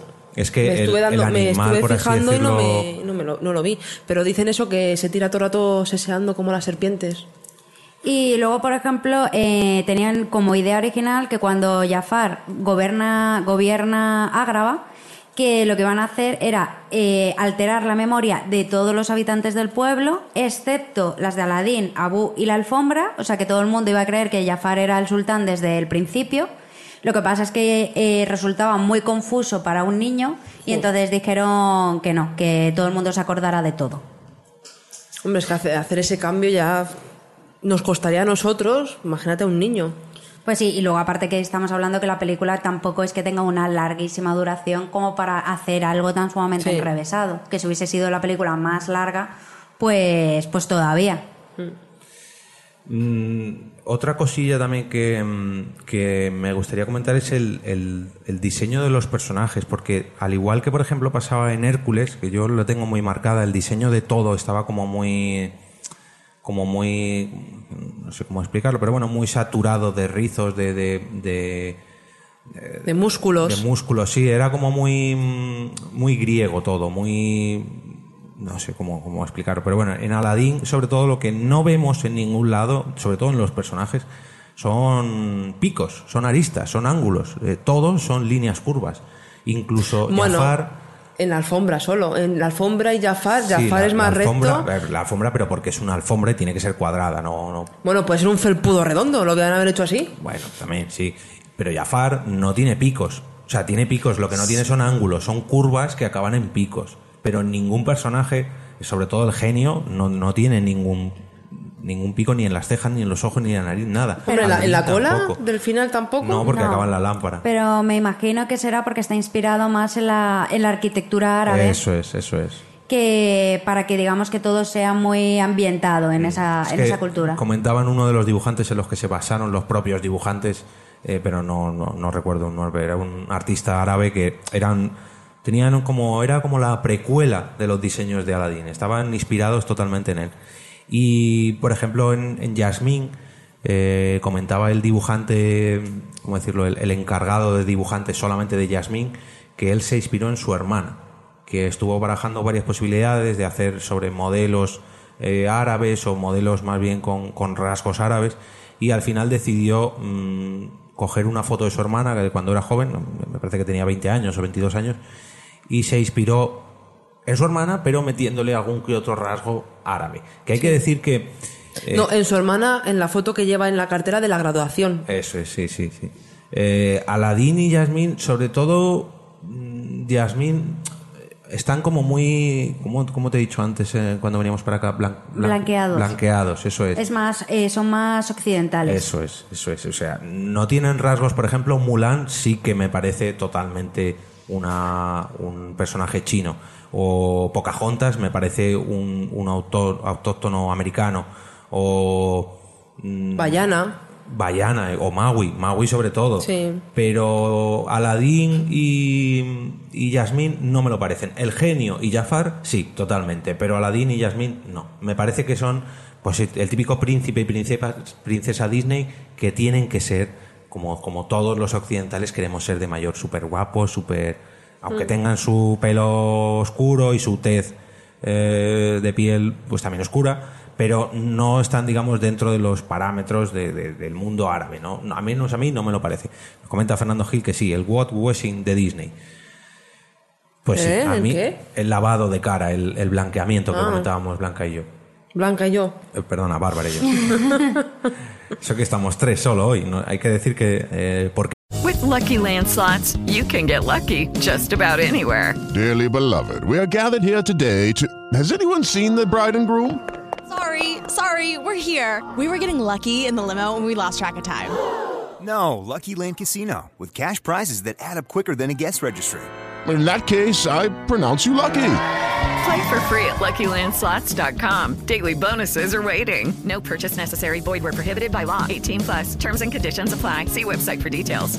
el podcast eh, lo componen seis componentes e invitados normalmente cada capítulo y hoy estoy aquí solamente rodeado por Blanca y por Bárbara y estoy teniendo el peor día de, de- de locución de mi vida. Yo creo. No sé, ya, Avanza. yo no sé si estás nervioso o qué, pero.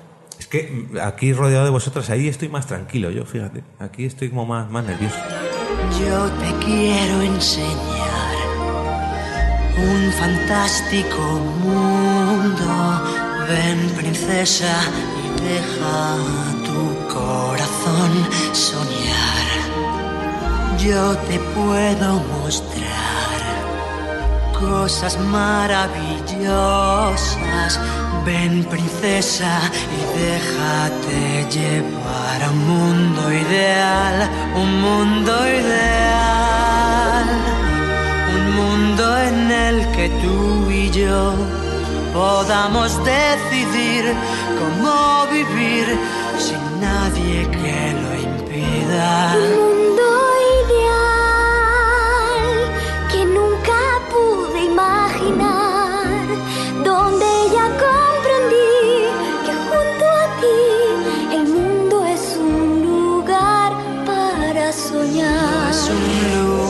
Para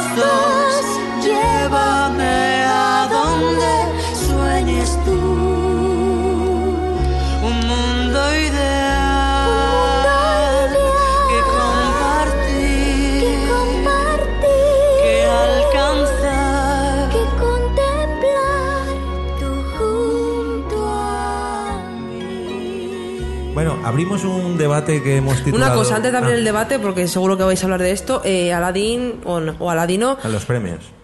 Ah, no. no fue la película en VHS más vendida durante dos años hasta que salió El Rey León. Mm, hombre, es que el Rey León lo petó máximo. Ya, a mí es que no, no sé por qué no me. Bueno, y si. No me llamó mucho. Y si quieres también, antes de pasar al debate, comentamos un poco los premios de la Sí, película. Venga. Eh, estuvo nominada a cuatro Oscar, ganó dos, mejor banda sonora original y mejor canción. Eh, estuvo nominada a mejor sonido, pero el ganador fue el último Moicano. Y estuvo nominada a mejor efectos sonoros, pero, sonoros, perdón, pero el ganador fue Drácula de Bram Stoker. También tuvo cuatro nominaciones a los Globos de Oro, en la que ganó solo el premio al doblaje de Robin Williams. Ay, perdón, y ganó también Mejor Banda Sonora Original y Mejor Canción. Y estuvo nominado a Mejor Película, Comedia Musical, pero el ganador fue El Juego de Hollywood. Tuvo también una, eh, los premios Annie, que son los premios de animación, eh, fue mejor película, y tuvo, estuvo también con dos nominaciones en los premios BAFTA, que fue nominada a mejor banda sonora, pero ganó la lista de Schindler, y fue también nominada a mejor efectos especiales, pero ganó Jurassic Park. Y ahora que mencionamos la lista de Schindler, eh, Robin Williams, a lo largo del rodaje de Aladdin, eh, recibió muchísimas llamadas de, Steven Spielberg eh, mientras estaba precisamente rodando la, la lista de Schindler. Y Robin Williams, digamos que divertía a Steven Spielberg y al rodaje de la lista de Schindler eh, haciendo chistes, sobre todo de la película de que luego saldría de Aladdin. Y a la vez que estaba grabando Aladdin, estaba grabando dos películas más, que era Toy, Toys, y la otra no me acuerdo cuál era. Pero también es, es famosa. Y en sus ratos muertos así es cuando grababa, doblaba al genio. Bueno, y recordemos que Robin Williams desgraciadamente falleció el 11 de agosto del año 2014, eh, pero Disney hizo un tributo en sus tres canales, en Disney Channel, Disney Channel XD y Disney Junior, en el que durante tres días, dos veces por cada canal, se emitía la, La la película. película de, de Robin Williams. Pero ahí lo- la tenían que haber puesto en versión original. Hombre, me imagino que aquí en España la pondrían en doblado Ya, ya, y en pero- Estados Unidos lo pondrían en, en Pero yo versión aquí en original. España sí que la hubiera puesto en versión original. Las canciones. Todo. Yo creo que no. Va a ver. a mí- Yo no lo habrá visto, esta me- versión original no la habrá visto, me, pero. me hubiera parecido una pena porque las canciones en castellano me parecen. Y, Bru- fantástica, y bueno, ¿no? al final de, de cada vez que ponían la película eh, de Aladdin, aparecía una, una, una imagen en el que ponía a la memoria de Robin Williams que nos hizo reír. Y dijo Disney que está considerando mantener esta imagen para, pro- para futuras ediciones de, de la película. Lo que pasa es que quisieran conseguir el consentimiento de la familia del actor antes, ya que no la cagaron bastante con cuando promocionaron la película de Robin Williams sin su De consentimiento. todas formas, creo que han aceptado hacer alguna película más de Aladdin ahora, ¿no? Hace poco. Es que la van a hacer en, en En personajes, ¿no? reales. Sí, sí, sí. Además, creo que está. No sé si está confirmado ya. Sí, yo he leído que estaba No, confirmada. no que se vaya a hacer, no. Que el director vaya a ser Guy Ritchie. Sí, está confirmado. ¿Está confirmado? Confirmamos la noticia. Muy bien, pues yo la voy a esperar con ganas. Mm, A ver, me da pena porque, como decía antes, es una de, las, de mis películas favoritas de Disney, con uno de los personajes favoritos de Disney para mí, con uno de los actores favoritos para mí también, como es Robin Williams, como es el genio, como es la propia película de Aladdin. Imagino que esta versión en, en personas reales pues Hombre, no me llegará a convencer. Tampoco la voy a ver con los mismos ojos de cuando la vi. Hombre, también date cuenta, eh, a ver a quién escogen, porque por ejemplo, en la, en la Bella y la Bestia, eh, Emma Watson a mí no me pega como Bella. También depende a quién cojan, Y también la... qué la- personajes eligen para hacer la película. y, y qué es para ti la película original, porque es... No es que es para ti, te quiero decir que al menos se, se parezcan en algo, o que no sé. A mí es que no he visto la película de la Bella y la Bestia, tampoco tengo interés en verla. Yo sí he visto la película de La Bella y la Bestia y he de decir que si te gustó la película de dibujos eh, la vas a disfrutar mucho. Sí, es que a mí Emma Watson. A, a mí me gustó La Bella y la Bestia, pero como me pasó en su día, me da un poco de pereza porque mm, se deja adivinar bastante lo que va a pasar en, en la película. Eso es una historia de un cuento de hadas. O sea, a ver, eh, por ejemplo, eh, hablando de La Bella y la Bestia, se han hecho dos versiones en acción real. Eh, una que el malo Gastón era Eduardo Noriega, que por cierto es una película horror- horror- horrorosamente mala, eh, que no se parece nada a la película de Disney. Y luego tenemos esta con, con Emma Watson, en la que es prácticamente escena por escena la. Bella y la Bestia de, de o sea, de dibujos. Pero las canciones y todo, o sea, es todo Y igual. lo que dicen Y que la las, serie can- de- que las canciones eh, no. Cuando tú estás viendo la película y oyes la, la La música, la voz de la chica no concuerda con. Que está mal, mal por- ajustado el doblaje. Porque la tía, la, Claro, la chica que canta no es dobladora, es una, una youtuber que se ha hecho famosa haciendo canciones. Eh, realmente el do- es mucho más fácil doblar una película de animación que una película de, de acción real. Y el problema es que como cuando se hizo, por ejemplo, La Bella y la Bestia o cuando se ha hecho Aladdin, eh, digamos que en ese momento las canciones se traducían muy libremente para que rimasen. Y el problema es que al intentar mantener la canción que se hizo original, eh, digamos, original española, claro, evidentemente no cuadra con la voz de, con la boca de Emma Watson, pero no por, digamos, porque la chica no esté doblando bien la película, sino porque la canción no tiene nada que ver con la canción original. Eso es. Y ese es el mayor problema, porque la traducción de la canción original está mal hecha. O sea, no es que esté mal hecha, sino que en ese momento Sí, no pega. no se hacían, eh, digamos que el doblaje de todas las canciones eran muy diferentes.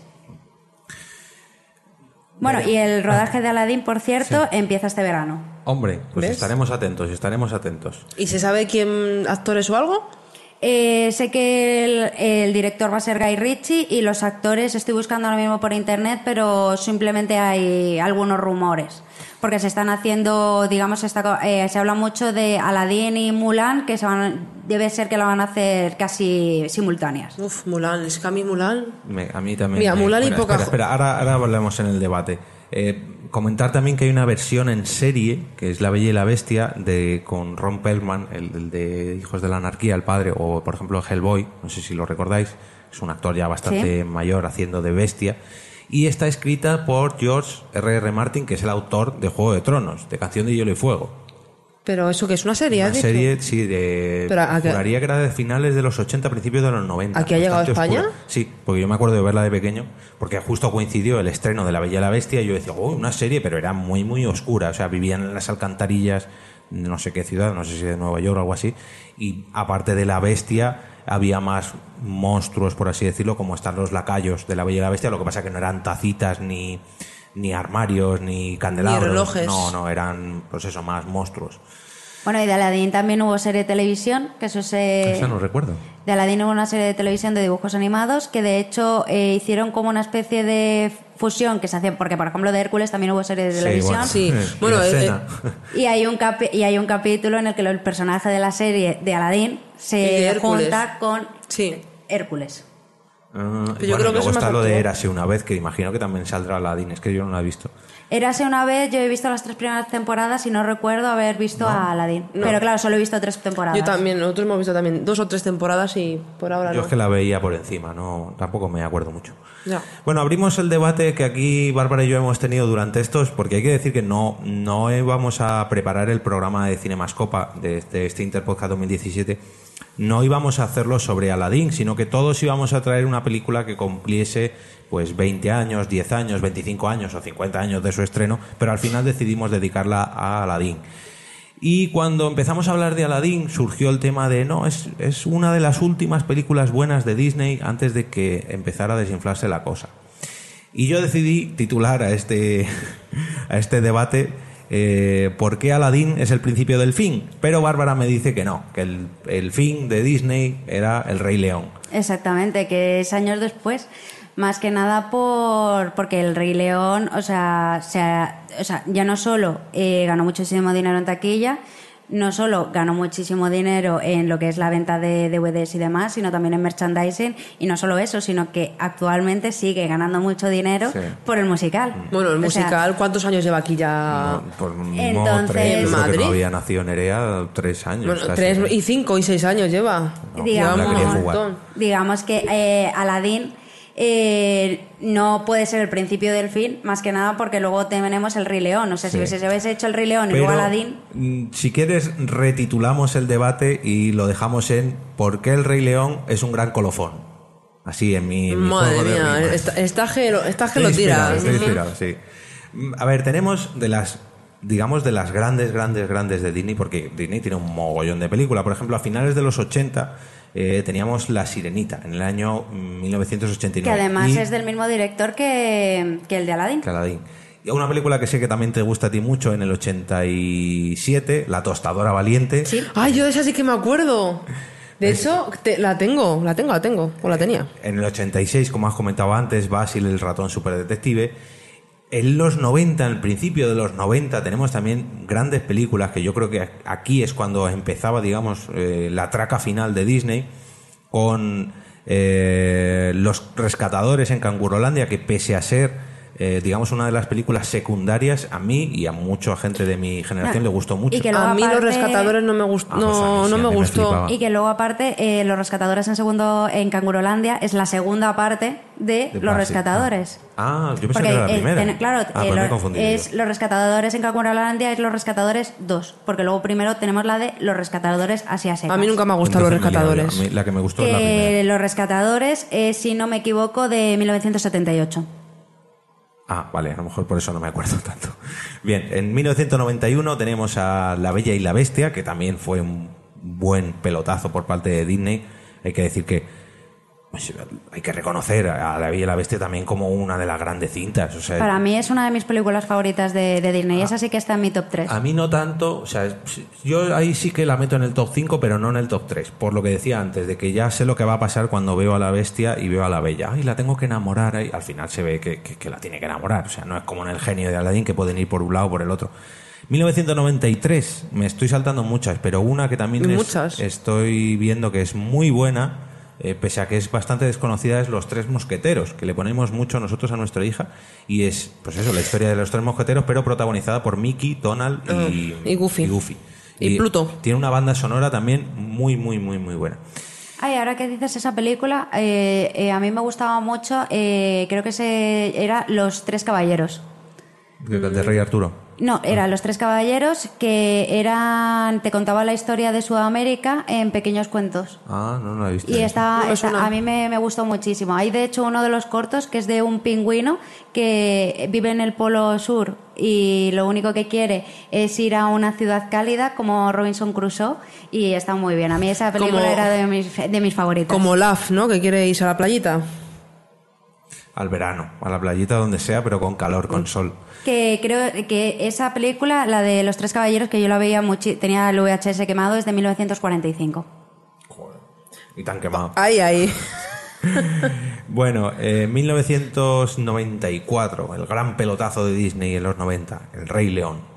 Peliculón con mayúsculas, tanto para niños como para adultos. Yo creo que aquí eh, Disney se la, se la sacó, aunque suena un poco mal, pero dijo, esto es lo que puedo hacer yo ahora mismo.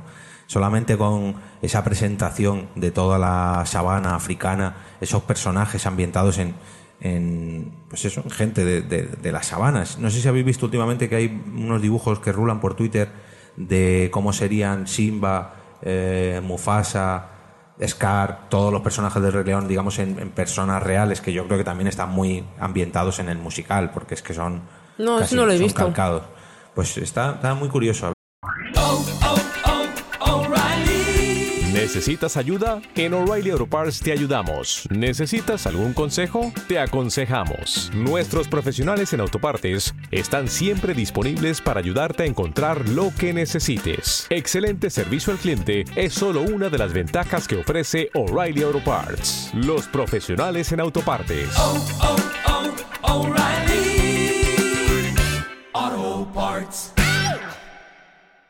ver si lo podemos retuitear o poner en la cuenta de Instagram del podcast, porque están bastante bien. Y aquí es cuando yo digo, si no en Aladdin, en El Rey León, que ya la cosa empieza a bajar mm, por parte de Disney y empieza a subir por parte de Pixar. Por ejemplo, 1995, Pocahontas. Malísima. Espera, 1995, Toy Story. Yo creo que aquí ya empezamos a la cuesta abajo. Sí, hay de, yo, vamos, a mí Pocahontas fue de las películas que, men- de hecho, me la compré original en VHS y fue de las películas que menos, menos me ha gustado de Disney. Me parece A un mí- rollo. A mí la de Pocahontas también es una de las películas que menos me gusta de Disney. Pero, por ejemplo, eh, una de las películas que me gusta muchísimo de Disney es, es la película que viene dos años después, que es la de Hércules, que a mí me gusta Bueno, pero muchísimo. antes tenemos El Jorobado de Notre Dame, que es del 96. Que también me gustó mucho. Sí, a mí me parece un, otro co- un coñazo que dices tú, vamos a ver, por favor. Bueno, quizás el término coñazo no sea. Vale. Quizás aburrida o bueno, no un era lo que me rollo. esperaba, un rollo. Un Muy rollo. bien, muy bien. Pero sin embargo, Hércules, esa sí que la fui a ver al cine. No sé si fue de las primeras películas que fui a ver al cine. Me tendría ocho años. Bueno, no sé si fue de las, peli- de las primeras, pero la recuerdo muy bien. De hecho, me tenía todo. Tenía el libro, la película, todo de Hércules. A mí Hércules me, me gustó muchísimo. Además, el cómo te adapta digamos, eh, la mitología clásica a diferentes escenas de, dentro de, de lo que es para, para niños. Sí. Pues yo Hércules lo sigo viendo como la- el segundo escalón de la bajada a los infiernos de, de Disney. No. ¿A Hércules? Sí. A mí Hércules me Va, gustó. primero Pocahontas, luego Hércules. No, que, a ver, primero a ver, Pocahontas, reconozco- luego El Jorobado de Notre Dame, luego Mulan, que Vale, dices tú, pero- vamos a ver, A pero ver, qué películas me estás haciendo Reconozco Disney. que no son las peores de Disney, pero que poco a poco se van alejando del Rey León, Aladín, la A y ver, la yo, Bestia. yo voy a partir una lanza en favor de, de Mulan. Más que nada porque es la, la primera película de, de Disney en el que tenemos eh, a una, digamos, digamos, es el principio de la independencia de la mujer para Disney, en el que tenemos a una mujer que se convierte en guerrero y, y salva a una nación. O sea, fue una película para la época bastante feminista Sí, y que sí. tuvo bastante polémica, de hecho, por el, por el trato que, que, que tenía, que tenía Mulan. Mulan, que es en plan de que se transformaba y, en una marimacho, digamos. En Nacha la Macha. Yo es que esa, esa película la habré visto una o dos veces cuando, cuando la estrenaron y no. De hecho, no. Si me dices de. Si hubiéramos grabado hoy de Mulan, no la hubiera visto. No, no la recuerdo, no tengo buen recuerdo de ella. También comentar que Mulan se enfrentó otra vez Disney versus Pixar, aunque luego acabarían juntas, contra Bichos, que también es una buena película. Una de aventura miniatura, ¿es? La de Eso Bichos. Eso es. 1998, decimos. Eh, también en 1998 Disney intenta aprovechar el tirón del Rey León, sacando el Rey, Leo- el Rey León 2, el reino de Simba, y no, no, nada, está ni comentar. 1999, Tarzán. También no Tarzana- es de las malas, Tarzán pero... a mí también me pareció muy buena película. Eh, sí que es cierto que es muy difícil estar a, a la altura del Rey León, porque claro, a ver, me estás comparando, por ejemplo, Tarzán, que es un cuento de la selva, con Hamlet. Entonces, no es lo mismo coger a William Bueno, Shakespeare y Tarzán- adaptarlo Tarzán a... también tiene buenas obras. A ver, no es Hamlet, pero... Hombre, Tarzán, a mí sí Pero me a mí gustó. Tarzán me gustó mucho. Me gustó, sí, pero tampoco me, me apasionó. A mí no. A, ver, también hay que decir que yo en 1999 cumpliría 15 años y lógicamente un- este tipo de películas para un niño de 15 años o para un chaval de 15 años pues no, no son las más adecuadas. Pero volvemos a ver un encontronazo con Pixar en 1999. Toy Story 2, nada que ver con Tarzán. O sea, Toy Story 2 Yo es tengo un que peliculón. dar un apunte que a mí de pequeña Toy Story tampoco me gustaba. Madre de Dios, madre de Dios, Blanca. Yo tenía quemado el VHS. No me, no, no me llamaba. Es que a mí Disney yo creo que de pequeña tampoco me llamaba mucha atención. Yo tenía varias películas, o sea, quemados en el VHS. Era eh, Los Tres Caballeros, Basil el ratón super detective, que además mi madre me tuvo que comprar tres veces porque rompían los VHS y Toy Story. Me acuerdo que me- perfectamente que me lo regalaron en mi cumpleaños y al día siguiente mi madre tuvo que ir a descambiarla porque ya no se veía. Madre mía. Porque estuve todo el día viéndola. Yo tenía sobre todo la de... mm, eh, por aquella época, claro, no, no es el tema de hoy, pero bueno, la de Parque Jurásico. La de Parque Jurásico espero que todavía se pueda aprovechar porque ese VHS es el más quemado de todos mío. 2000, año 2000, eh, Disney saca Dinosaurio, que pasa totalmente de largo. Yo creo que muy poquita gente recuerda esta película. Yo no la Yo- recuerdo. Yo, no, yo creo que no la he visto. También, hay- esta es por ordenador, no es en dibujo. Sin embargo, sí que eran en dibujo clásico, por así decirlo, El Emperador y sus locuras. Peliculón. No la he visto, Película. no la he visto. Ni me acuerdo de ella. O sea, peliculón. Yo Bárbara, tienes un gusto muy raro para las películas Es que- Disney, ¿eh? Aquí tenemos un problema, Bárbara. Vamos Es a que ver. No te puede gustar todo. Recuerdo perfectamente, incluso el día que fui a verla al cine, que Joder. fui, eh, era verano y fui con mis primos al cine de la playa a verla, fuimos toda la familia y nos gustó a todos muchísimo, o sea, eran Era- carcajadas es y, una locura de película, eso sí que recuerdo. y, y es una, a mí me pareció una película muy, muy divertida, la disfruté muchísimo y de hecho la he visto a posteriori y la sigo disfrutando igual. Me parece que además el, el protagonista eh, es, tiene muchísima carisma, tanto en su forma humana como en su forma de llama. Sí que es cierto que a lo mejor la, eh, la malvada eh, es, un es un malo un poco más pobre, pero me gusta mucho además la evolución del personaje en el que empieza como un ser muy muy egoísta y el cómo poco a poco va digamos ganándose el favor para para, digamos, la modestia para ayudar a su pueblo. Y me parece que es una película que tiene muy, muy buen mensaje. Yo no, no la he visto. Esa, la- mira, se la podemos aprovechar a poner a Sí, Nerea claro. porque no. Prefiero ponerle otra película. Bueno, pero digo, cuando crezca un poco, hombre, que hay películas. Manda que no tiene película de para ver. Ya, por eso, pero está entre una de ellas, pues ya que nosotros no la hemos visto, pues oye, pues aprovechamos y la vemos. Eh, seguimos avanzando un poquito. Año 2001, Pixar contrarresta con Monstruos S.A. También buena. Uh, a mí buena. esa me encantó. Esa sí que me gustó mucho. Y estoy mirando a ver si Disney. Ah, sí, 2001 también en el mismo año. Digo, no tiene ninguna una película así potente ese año. Potente se creía, porque luego fue un poquito fiasco. Atlantis, el Imperio Perdido. Mira, esa no me gustó. No, yo no la he visto, me parece. Tiene, es que no es, Es- tan a mí es- estilo Disney, es claro, como más es que los, los personajes Atlantis. eran como muy, muy cuadriculados, Sí. eran muy... No eran tan eh, cartoon, eran más. Claro, eran, reales. sí, no, es que tampoco, es que era como muy geométrico todo. Sí. Era como todo muy geométrico y, y no me gustó mucho por eso. Además, por ejemplo, la leyenda de Atlantis sí que me gusta y creo que Disney podía haber sacado muchísimo más provecho a la película. De hecho, tú ves la película y al menos que te digan que es de Disney, no, no, sabes que lo es. Parece más de, Parece una producción de o algo así. Parece una producción de las películas de animación que se hacen en España. como Sí. por ejemplo las películas estas que se hicieron, eh, por ejemplo, de José, de, de, de que José, que tiene 12 hermanos y que le encierran en un pozo, No sé, no que es sé, en no plan sé. religión. No, o sea, religiosa. visto, O, por ejemplo, también la de, la de Moisés, que también es de producción española, sí. que, que se parece muchísimo ese dibujo. Acabo de ver el cartel ahora y me recuerda un poco al videojuego Broken Sword, Sí, los es- personajes. Es muy, muy parecido. Es que exacto. son iguales, al menos el protagonista Es igual. es igual. Bueno, seguimos avanzando un poquito. Año 2002, Disney, yo creo que aquí ya baja a- al infierno. No por la película en sí, sino porque lleva una muy mala racha con Lilo y Stitch. Yo no la he visto, así que no puedo opinar. Yo tampoco lo he Yo visto, trozos pero tengo un amigo que es fanático de Disney, fanático de los parques de atracciones de Disney, que ha estado en todos, que es súper fan de Lilo y Stitch. Y yo la vi empezar un poco y dije, "Pf, no, no me gusta. A mí Stitch, y es que han sacado series y han sacado de todo de, de esa película. Stitch sí que me parece muy buen personaje, o sea, muy bien diseñado, que atrae mucho. No sé si es un monstruo o un extraterrestre, es que no, no, no la he Creo que es extraterrestre, Sí, ¿no? me suena a mí que sí.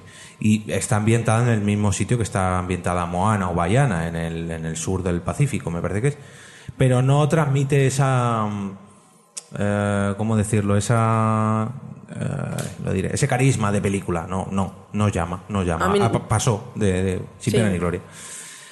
Bueno, segundas partes como el libro de la selva 2, que no nos vamos a, a parar. Buscando a Nemo, año 2003, y Disney saca Hermano Oso. Hermano oso. Hermanos. Pero antes de eso sacó el, el Planeta del Tesoro, eh, también sea, en el año ni idea. 2002. Eh, Hermano Osos de, se estrenó en. El, el preestreno fue el 20 de octubre del 2003, el Planeta del Tesoro fue eh, a finales de noviembre del 2002. Y el Planeta del Tesoro recuerda bastante a, a la película de Atlantis. El dibujo es muy, muy similar, muy similar, perdón. Ni idea. Eh, y es en plan de. Es como una especie de. La, es, una, es una película de piratas. En la que van a buscar un, un tesoro. Es muy Piratas del Caribe. Sí, es, es- sí, de hecho es que fue justo antes del estreno de Piratas del Caribe. Pues yo de esas y es muy películas Atlantis, es que es casi igual que Atlantis. me quedo con Buscando a Nemo, vamos, sin duda.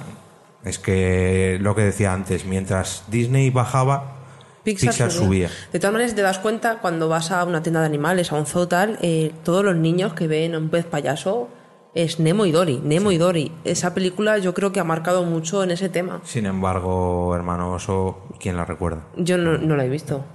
No, ni me suena, vamos. y aparte, tienes que ver esto.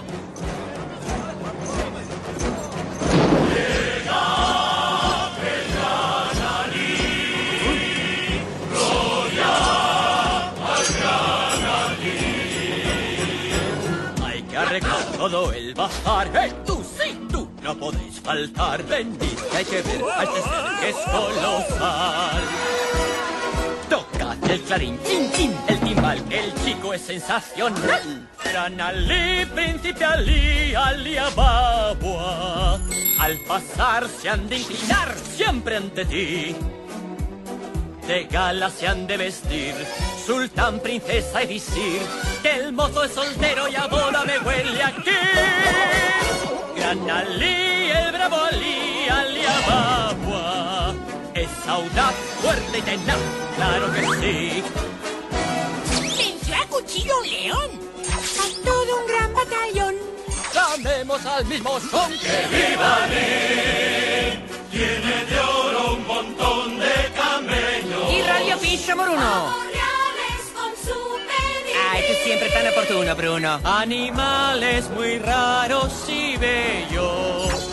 Ali tiene un zoo. ¿Qué le sé yo? Nunca vi un cortejo así. Gran Ali, qué hombre salí, Ali Ababua. ¿Qué tendrás? ¿Qué les darás? Sufren por ti. Que salgan todas a ver. Prepara el velo, mujer. Que ya está el príncipe aquí, el gran Ali. Monos albinos de pelo sabemos. Yo quiero ver lo que quieras, se puede expedir. Qué bueno es Tiene fajes, sirvientes, doncellas. Una vez ante lucharán y si mueren lo harán por ti, sí por ti.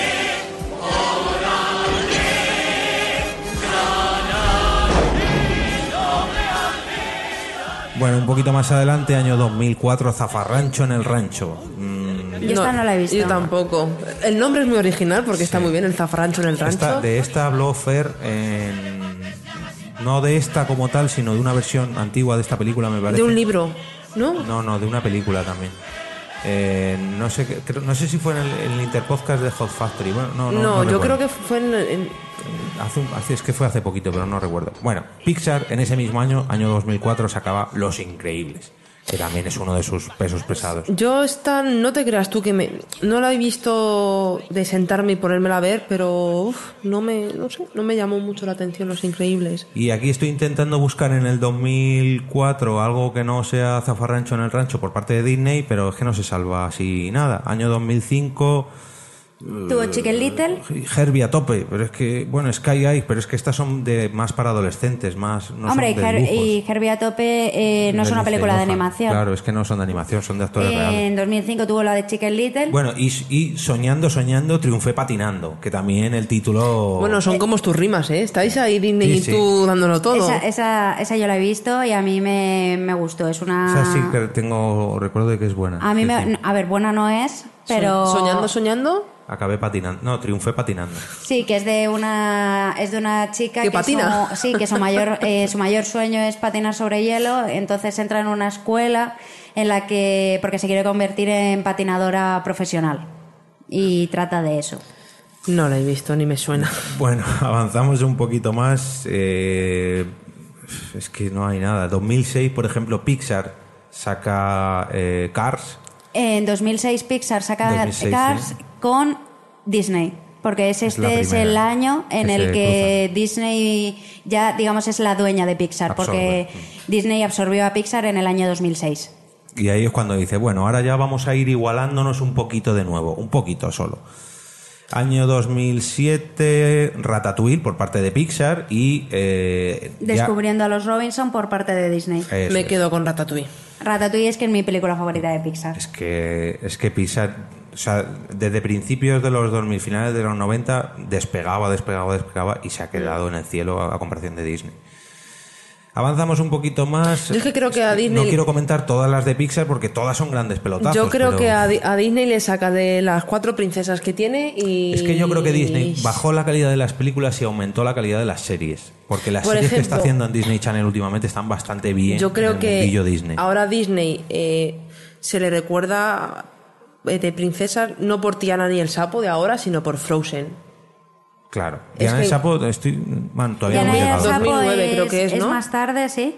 Pero. O la de hemos- Brave, mismamente. Pero si no mete, parece que no mete historias de amor o princesas, no, no llega a triunfar tanto como Pixar.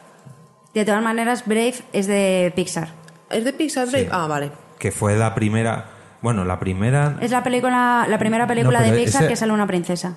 Ah, eso, eso te iba a decir. Digo, algo tiene influencia de Disney, pero, Pero no sabía es, qué. pero es de Pixar. Sí, de sí, Pixar, sí, vale. Eh, bueno, nos acercamos a finales de los eh, 2000, por así decirlo. 2008, Pixar, Wally, eh, Disney, La Sirenita 3. Es que, o Bolt. Campanilla, Bolt. Pero La de Bolt a mí me gustó.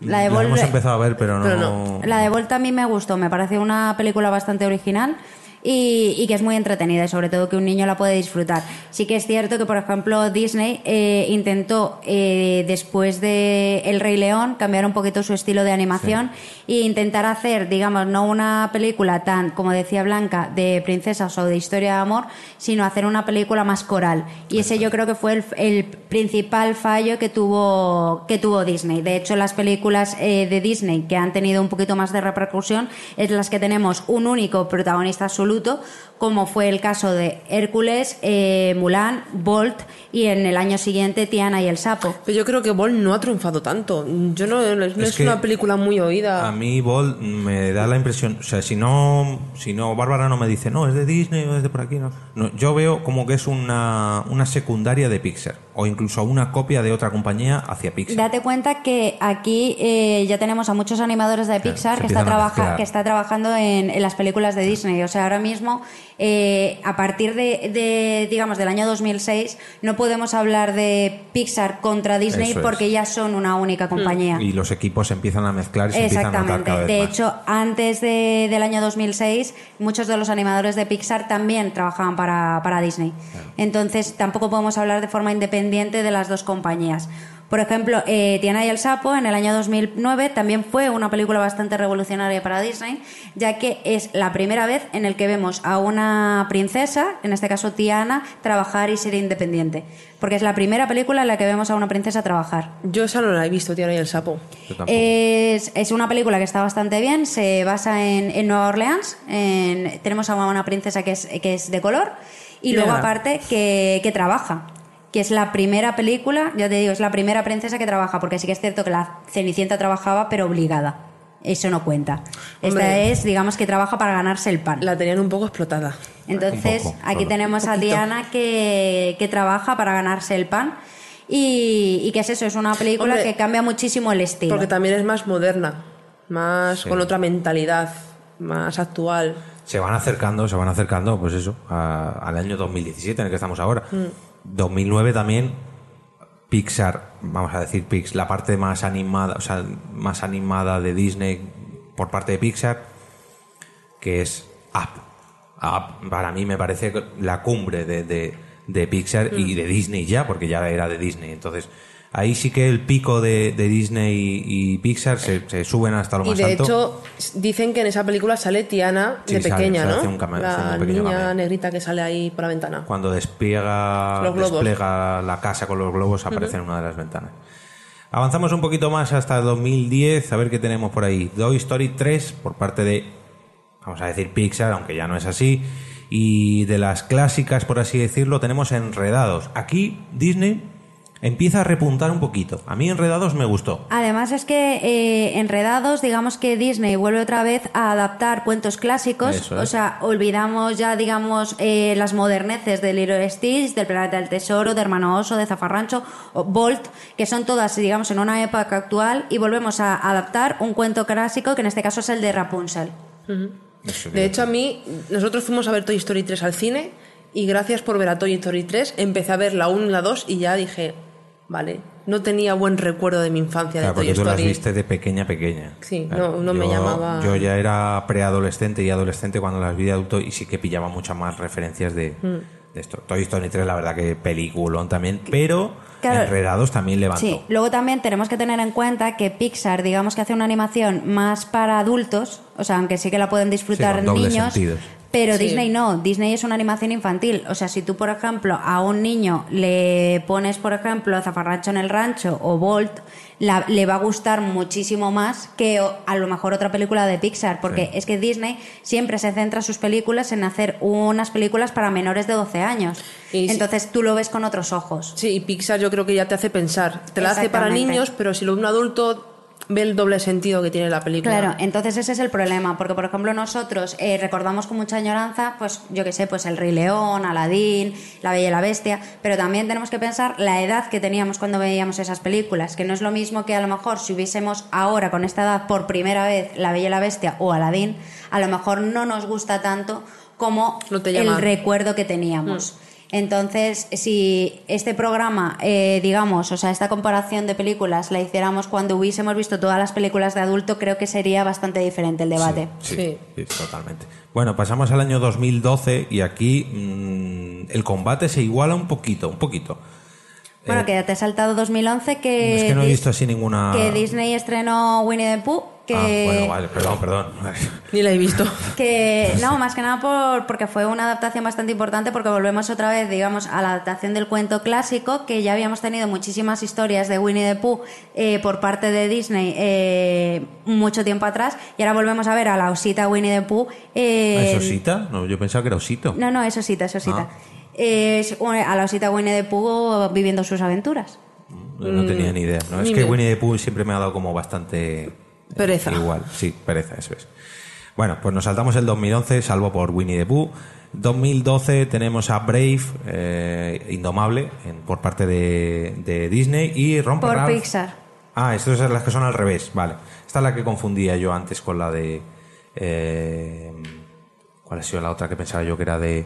Bueno, da igual. Da igual. Brave por parte de Pixar y Romper Ralph por parte de Disney. Me gusta sí que más se Rom- invierten los equipos, digamos. Ah, que por cierto, que antes has mencionado la tostadora valiente, pero la tostadora valiente es de Pixar. Ah, pues yo es que Es la solamente pre- le comento porque te gusta a ti, ¿no? Porque... Es la primera película de Pixar. Bueno, vamos a acelerar un poquito. Año 2013, Monstruos University por parte de Pixar y, eh, bueno, aviones... ¿Esta es de Disney? Eh, aviones. Es la No, como es la- de Pixar, es de Pixar también. Lo que aviones, pasa es que hizo aviones, dos. aviones no es de Pixar. Pues aquí aparece como... Aviones, eh, no sé de quién es, pero no es de Pixar. Yo creo que sí, porque es el no, spin-off de es- Cars. es el mismo, es el mismo animador, pero no, la productora no es Ah, Pixar. Bueno, pues era Disney. Más que nada aparece porque aquí. cuando estuvimos preparando el, el programa este, el macro re- Sí. eh, de Pixar, Los al cuatro que, tú, al que tú viniste, eh, nos alegramos mucho al saber que no teníamos que ver aviones. Bueno, y aquí vuelve a despuntar Disney de sobremanera porque vuelven a las historias de princesas. Las, es una las producida sister- por Disney Toon Studios. producida. Bueno, decía que Disney vuelve otra vez al Olimpo de los dioses y nos trae Frozen, una historia de princesas que lo petó máximo. No, esa peli yo tengo recuerdo porque me tocaron entradas y se las di a mi madre y digo, mamá, princesa, vete tú a verla. Fue a verla y cuando estuvo en cine, esa película no fue tan taquillera, Frozen. No tuvo tanta Bueno, repercusión como la... arrastrada por todo lo que llevaba Disney Claro, hasta no, es- ahora. no tuvo tanta repercusión como tiene ahora Frozen, que todas las niñas eh, la han visto y están con Frozen Hombre. que no pueden más. La canción y el merchandising han hecho mucho. Y la canción hay que reconocer que, que está bastante bien. En inglés, en español es una mierda. No entremos en ese debate que estamos en otro. Y vamos a ver si lo podemos ir terminando. Año 2014 tenemos por aquí eh, Campanilla, Hadas y Piratas, en fin. Esa la Es hemos visto. Aquí empezamos a que Disney se empieza a preocupar Big mucho Hero más. Six. Claro, es, pero esa por Pixar, ¿no? No, por Disney. Hecha por Pixar. Eh, Big Hero 6 Joder, qué es, de, es de- porque es de aquí ya se Disney. mezclan totalmente, o sea, aquí ya no sabemos. Claro, o sea, Big Hero 6 es, es de Disney. Eh, Decía que aquí Disney se empezó a preocupar mucho de Marvel, porque aquí ya había sacado Los Vengadores. No, sí, sí, sí, había sacado Los Vengadores, estaba sacando Los Guardianes de la Galaxia, en fin, estaba sacando un montón de. de como está haciendo ahora con Star Wars. Año 2015, tenemos del revés, esta sí de Pixar, ¿no? Sí, sí, Confirmamos, de, ¿eh? de- de Pixar. Y eh, El Gran Dinosaurio, El Viaje de Arlo. El viaje de Arlo, que también es de Pixar. Ah, ¿No es de Disney, las dos?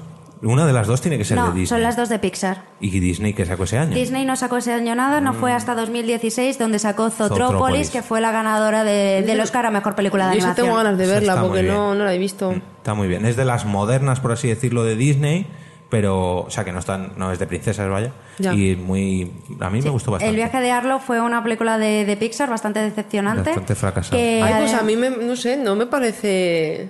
Porque no tuviste que pagar por ella. Y no Ya. entramos ahí tampoco. Pero bueno, sí, la, también, eh, también las dos, eh, esas dos son de Pixar. aquí es que ya, o sea, esto, el esquema que estoy viendo yo eh, al principio era por colores, pero aquí ya hay un- un- una mezcla Como- que no entiendo nada. O sea, no, no Como- sé cuál pertenece cada Como uno. los herces de Jorge, ¿no, Bárbara? Por ahí, por ahí, sí. Año 2015, eh, sí, 2016, Zotrópolis, como decías tú, eh, bueno, un montón de películas de Marvel. Eh, 2016 también sacaron eh, Star Wars, El despertar de la fuerza, que bueno, no es de película de dibujos, por así decirlo, pero sí que sacó Pixar buscando a Dory, que bueno, está- mantiene el nivel, mantiene Ay, el no nivel. la hemos, yo- ¿tú lo has visto? Yo, no lo he visto. Yo sí la he visto, que soy muy fan de Nemo. también. Y Frozen 2 está ya al caer, ¿no? Bueno, no, no, no hablemos, no hablemos de futuro porque Disney tiene mucho futuro preparado para las salas. Y Eh, en 2016, aparte de tener Zootropolis, tuvo la película que hemos mencionado antes del mismo director de Aladdin, que es la de Bayana. Peliculón. En el A que ver, peliculón, ahora me explico, ahora me explico. en el que por fin, eh, por primera vez, porque Disney eh, hemos tenido muchos momentos de primeras veces, y en este, en Bayana, es la primera vez que tenemos a una princesa con un cuerpo femenino real. Sí. Y dejamos atrás la, de un la- semidios que no está nada mal. la Sí, cintura mira, bastante la- irreal, sí. la cintura de avispa y que sí que es cierto que vuelve al momento más musical, también recupera otra vez su carácter más infantil. Sí. Eh, Disney, digamos que deja lo que es las películas corales ya por fin del todo y vuelve a su carácter más infantil. Yo para que Nerea se, se tire sentada hora y media viendo una película, para mí es un win, así que Bayana es una película muy buena. A lo que yo me refería con que es un peliculón, quizás en cuanto a, mm, a argumento o a resumen general de la película, no tanto, pero no me parece mala en absoluto. Me refiero a peliculón tanto por las canciones, porque volvemos, como decías tú, a, a un genio tan genial o de nada con, con Maui, y la animación. O sea, la animación del agua, sobre todo, me parece brutal. La, el- cuando Maui se descubre y empiezan a, a ver los poderes que tiene, la capacidad que tiene en convertirse en diferentes animales, eh, todos esos animales con- eh, conservan las, las características de Maui. O sea, tú ves la cara de Maui en un búho, en una ballena, en un pez, en, Águila. un- en una águila. En fin, me parece brutal y una pena que no, no lo puedan aprovechar más. Ojalá hagan una serie solo de Maui o una especie, o un, un spin-off. Porque me parece igual de brillante que el genio de Aladdin. Y ya con esto cierro el círculo porque tenemos que ir despidiéndonos de este episodio especial. Yo pensaba que no íbamos a llenar 2017. dos horas. Pues ahí lo habéis tenido, justito, justito, justito. Eh, normalmente los compañeros de Cinemascopa hacen un repaso de las redes sociales y de los comentarios que han hecho eh, durante este capítulo a través de estas redes sociales. Eh, no nos han escrito nada por través de Twitter hoy, eh, sí que hemos tenido bastantes comentarios en YouTube, me parece que ya los hemos leído todos, no ha habido ninguno nuevo, efectivamente. Pero bueno, eh, Blanca, mm, eh, si nos puedes resumir las redes sociales, si te las conoces, vaya. Pues el Twitter es arroba cinemascopa. Bien. eh, y ya No, no, sé que Twitter me es refería arroba- a las de Por qué Podcast, Ah, vale. pero bien Ah, traída, vale, bien las de Por traída, qué la de Podcast. Cinemascopa. Ah, Ahora vale, las de Por qué nos Podcast sí me las sé. los compañeros. Pues venga, rápidamente. Eh, en Twitter estamos como arroba porque podcast, de página web porquepodcast.com. En, no sé, puedes encontrar en iTunes, iVoox, Spreaker, en donde, en todos lados. TuneIn, En TuneIn. en el canal de, de WordPress Radio ahora en directo, el primer de- domingo de cada mes y en este caso el último domingo de cada mes porque hay que decir, eh, hay que dar las gracias a los compañeros de No hay Cines sin Palomitas porque los hemos quitado el sitio hoy para hablar de cine también. En resumen, que la semana que viene nos tenéis aquí otra vez. Eso es, el- la semana que viene traemos un episodio eh, bastante, bastante divertido. Bueno, pues eh, nos... eh, ¿podéis Bueno, saber? tenemos aquí a Ah, Bárbara, que es arroba luzbardj o luzbardj. A Jorge, que es arroba eov, que es como love, pero cambiando la e por una l. Y a mí, que soy blanca, arroba la bienpe con n y p de Palencia. Bueno, y para despedirnos, ¿qué tal la experiencia hablando en este Interpodcast 2017? En este caso hablando sobre cine, algo que tú no has hecho nunca. Sí, yo la verdad es que estaba bastante incómoda porque es un, un tema, que, no... he tratado anteriormente. Entonces, pues claro, he estado. No, eh, hablando en serio, mm, he escuchado el programa de Cinemascopa, me ha gustado muchísimo, es un podcast que no conocía. Me ha gustado especialmente el especial que hicieron eh, sobre Kevin Smith. Y, es eso, y me ha, me ha gustado mucho estar aquí en Golpre Radio ahora, imitando a Cinemascopa, entre comillas, y hablando de un tema que, que yo me siento súper cómoda, que, es el cine. Lo hemos intentado. Ahora, como haya salido no, ya, ya que ellos hablen y decidan. Bueno, pues ha sido todo un placer eh, participar en el Interpodcast 2017. Ha sido todo un verdadero placer imitar a los compañeros de Cinemascopa. Esperamos conocerles en persona porque creo que son de aquí de Madrid y creo que a lo mejor se pasan por la Chulapot el 17 de junio de este 2017 para vernos allí un poquito las caras y comentar qué les ha parecido este episodio especial Interpodcast 2017 sobre la película Aladdin de Disney. Bueno, compañeras, pues muchísimas gracias por acompañarme. Ha sido una pena que no esté aquí el equipo al completo, pero bueno, veremos a ver la semana que viene eh, quiénes, quiénes se presentan, porque esto cada capítulo es un misterio. Un placer compartir estas dos horitas con vosotras y nada, nos vemos la semana que viene.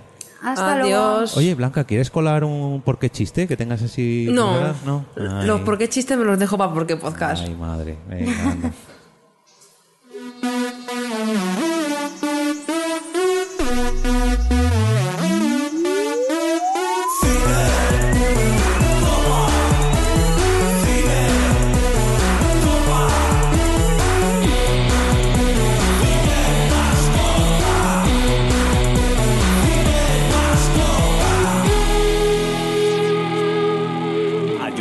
Ayuntamiento de Madrid. WordPress Radio ahora le ofrece la oportunidad de dar un impulso a su negocio asegurándose llegar a miles de clientes potenciales, oyentes y espectadores de programas relacionados directamente con su actividad y por mucho menos de